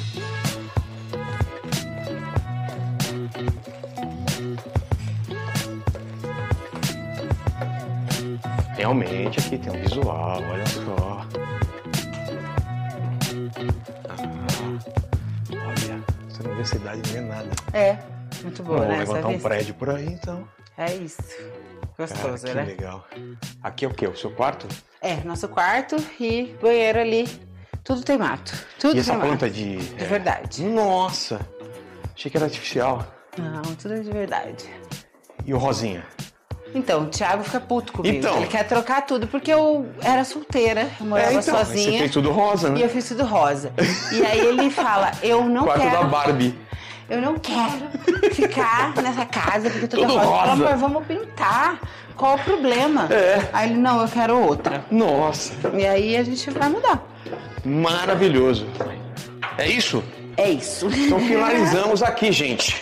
Fiquem aí com as três perguntas finais. A gente se despede depois, então. Obrigado demais. Obrigado, Obrigada a você. Boa Até. viagem, você vai viajar, né? Vou. Então, boa viagem pra vocês. O Thiago, eu sempre tô falando com ele também. Tivemos lá no, no escritório dele gravando o podcast. E a gente fala com o Thiago lá no meu podcast mais pra frente, que a gente tá pra marcar. Até mais. Beijo no cotovelo. Tchau, gente. E eu sempre faço três perguntas para todos os convidados e contigo não vai ser diferente, Maíra. Obrigado por receber na tua casa. A primeira pergunta acho que você já respondeu, provavelmente, mas eu queria saber qual foi o momento mais difícil da tua vida. Foi aquele quando você descobriu o câncer ou, ou tem outro momento que você queira eh, ressaltar que foi um momento bem difícil? Olha, eu tive muitos momentos difíceis, mas eu acho que quando a gente é criança, eles são mais a fundo, né? é? Eh, meus pais se separaram e eu acho que no meio da separação dos meus pais, todo mundo perde, principalmente as crianças. E aí, entre essas brigas, a gente passou muita dificuldade, entre meu pai brigando com a minha mãe, eu lembro de dividir marmita com a minha mãe, eu lembro da minha mãe ser internada na UTI. Nossa. Então, passamos por muitas coisas também. As minhas memórias de criança, eu passei por abusos também, eu sofri Mas alguns você- você, abusos. depois de adulta, se você Com se quatro ligou anos que era, foi meu primeiro que era o abuso. abuso, ou na época você já sabia? Já que- sabia, Já sabia? já sabia. E não falou com ninguém? Não sabia que podia falar. Por As quê? crianças, elas são caladas. Naquela época você achava que. Então, na verdade, eu não sabia. A criança ela não sabe o que é sexo. Começa daí, Claro. né? Quando criança é muito pequena. Ela sente que tem alguma coisa errada, ela sente que aquilo ali não é legal, mas ao mesmo tempo ela não sabe até onde ela pode se impor, o que pode fazer, o que não pode, Que é um então é uma adulto, né? então ela sofre calada. Toda toda criança que ela sofre abuso, ela não conta, É porque ela não mesmo? sabe o que que tá acontecendo, ela não entende se pode, se não pode, se ela tem que falar amém pra todo adulto, principalmente eu que era uma criança submissa, meu pai, ele me criou pra dizer sim pra tudo. É mesmo? Antigamente, as crianças eram assim, o filho não podia dizer não para o Ah, pai, não, tinha que dizer claro. sim senhor. Só que a criança que ela é educada pra dizer sim senhor, ela vai dizer sim senhor pra todos os homens. Então isso também é um perigo, sabe, é uma coisa que eu questiono muito. Os meus filhos, eles são muito perguntadores, sabe. Minha filha: "Não quero", "Ai, minha filha, não quer por quê? Vamos conversar". Não é sim e pronto, acabou a pronto e acabou, porque antigamente os pais falavam: "É o que é do meu jeito, vontade, pronto e é. acabou". Aí Criança criança não não tem é. vontade. Exato. E às vezes você não entende porque a criança não tá querendo ir em outro lugar, pode estar sofrendo algum tipo de Exato. assédio, de abuso, né. É. No teu caso foi com quantos anos? 4, meu primeiro 4 abuso foi com 4. Hã. Depois eu tive um abuso com 7, depois, enfim, foram acontecendo eu fui estuprada, parei em cativeiro. Sério? É. Meu Deus. E então eu não sei te dizer qual foi o meu momento de de uma Mas tudo tristeza isso você maior. resolveu como? Com terapia, com Deus, Ah, eu foi? acho que com tudo, né, com você terapia vai você, eh, você vai pode ficar marcada para o resto da vida e não você fica conseguir marcada para o resto da vida, de maneiras diferentes, por exemplo, sexualmente eu demorei muito pra me encontrar, porque eu tinha um sexo muito sujo, eu achava que o sexo era sujo, então eu não achava uma coisa muito prazerosa durante Entendi. muitos Aquilo anos. associava a coisa ruim pra você, na É, lembrança ruim. exato. Então durante muitos anos eu eu não gostava, digamos assim, eu demorei pra pra ficar liberta e tudo mais. E o desconfiar, você sempre tá desconfiando de todo mundo, você sempre enfim, eh, acho que cada ferida ela é diferente, né. É. O fato do meu pai, eh, meu vô ter traído minha avó, meu pai ter traído minha mãe, fez com que eu sempre procurasse homens que me traíam, É, inconscientemente, óbvio, então, ah, né. Que é óbvio que repetir não. padrão, né. A gente repete padrão, então isso também me causou muitos danos, eh, mas o que eu acho mais interessante é que eu nunca fui uma pessoa melancólica Não? e que ficava: "Ai, eu sou o patinho feio", não, muito pelo contrário. Eu lembro que tinha uma amiga que ela falava: "Ai, toda vez que acontecer alguma coisa comigo de tristeza, eu gosto de te ligar, porque você me dá um chacoalhão e você me pá!". Porque eu sempre vejo graça na desgraça. Eu sempre conto de uma maneira leve, com aprendizado, eu não fico arrastando essa corrente, eu sempre acho que tudo tem um propósito. Então eu não eu não me arrependo, eh, de nada que aconteceu, que não sei o que lá. Interessante, que eu passei a vida inteira, a vida inteira, dizendo que eu não me arrependo de absolutamente nada que eu fiz, de verdade. Sei. E, por exemplo, eu tenho tatuagens, né, co va semi-tenho. Como assim? Porque elas estão quase saindo, eu tô Ah, retirando todas. tá. Eh, tá no Fez finzinho. muito nova? Não, fui fazendo ao longo da vida. Tá. E aí, por exemplo, eu tinha uma tatuagem com o meu primeiro marido, co aí depois, O nome dele? não, eh, junto, tipo, aí tinha um coração, ele tinha um arco e flecha, Ah, tá. tinha um sabe, coisinhas assim junto. É a mesma tatuagem, tatuagem igual. E aí, depois eu fiz uma tatuagem com o nome do Arthur, porque o Arthur era uma pessoa muito insegura. E aí eu Uma quis fazer pra que ele se sentisse mais seguro, que ele tinha ciúme de tudo e tal. E aí, nesse caso, foi por isso. E aí eu eu lembro que, por exemplo, quando eu tive o meu relacionamento com ele, eu falei: "Eu não vou tirar as tatuagens do meu ex nunca, porque ele faz parte da minha história, É. ele faz parte do meu passado, ele faz parte da minha vida, não adianta eu tirar da minha pele, se ele tá no meu coração e tal", eu tinha essa essa esse esse discurso poético. E quando eu conheci o Thiago, eu também mudei de opinião em relação a isso. E eu comecei a apagar todas as minhas tatuagens. Eh, e foi a primeira vez na minha vida em que aconteceu de eu olhar pra algo que eu tinha feito, ou que eu tinha me comportado, ou que eu tinha vivido, e me arrepender. E falar: "Cara, eu me arrependo de algumas coisas que eu fiz, eu faria diferente tal", e eu achei isso muito interessante. E eu acho que isso tem a ver com Deus, É mesmo? porque eu tinha um um orgulho de tudo que eu fiz, de tudo que eu vi, de tudo que eu vivi, e hoje eu entendo que o Deus está me aquebrantando em lugares e me mostrando, tipo: "Não, isso não é legal". E eu achei eu acho que, né, tem muito a ver com Deus e tal, então hoje eu também, eh, tô mudando nessa área, tipo: "Não, tem coisas que eu não faria". Eu Entendi. eu não tenho vergonha do meu passado, mas tem coisas que se eu pudesse eu não faria, Ah, eu isso todo faria mundo, né. Não, mas eu não falava isso, você acredita? Eu não falava, mas eu É hoje tem coisa que não dá pra mudar, uma tatuagem dá pra você tirar, mas tem coisa que não tem como, É, né. exato. Uma cicatriz e tal, Exato, né. exato. É. Exato. A segunda pergunta é o seguinte, não sei se te avisaram, Maíra, mas a gente vai morrer um dia. Você tá sabendo desse desse trato Você acha? infelizmente, sim. Não acho de verdade. Sério? Não. Não, vai morrer a do aqui, corpo. exatamente. Mas é a eternidade É, mas falando dessa vida. Esse vídeo aqui é, esse vídeo vai ficar mais tempo do que a gente nessa terra aqui, nesse mundo. E para o pessoal que tá aí assistindo aqui 182 anos no futuro e quiser saber quais seriam suas últimas palavras, Maíra, qual é o seu epitáfio? Fala pro pessoal. É uma máquina do tempo aqui. Eh, seja grato. Cada milímetro, a cada dia, a cada segundo da sua vida, ela não é sua. A sua vida não vai acabar aqui. Então seja grato, cuidando da sua saúde, cuidando das suas palavras. A gente tem 3 portais sensacional: o olho, o ouvido e a boca. Cuidado com o que entra, É, porque quando sai, sai rasgando. total. E a terceira pergunta é o seguinte: que dúvidas você tem hoje em dia? Qual questionamento que você se faz? Imagino que tenha muitos, divide alguma dúvida dessa que você tem hoje em dia. Como é depois que a que a gente, largar a carcaça? Eu eu tenho um um achômetro, né, eu acho que a gente a tal da expansão da consciência, a É. gente volta a fazer parte de um todo. Mas eu queria tanto saber. É. Pra saber se eu vou achar as pessoas, se eu não vou achar as Exato, né. pessoas. Essa é a minha única dúvida e que ninguém vai poder me tirar. Quando você quando for respondida é tarde demais, porque aí você não vai poder falar para outras pessoas, né. Exato. Essa é a minha Não única volte pra falar comigo não, eu tenho medo dessas coisas, né.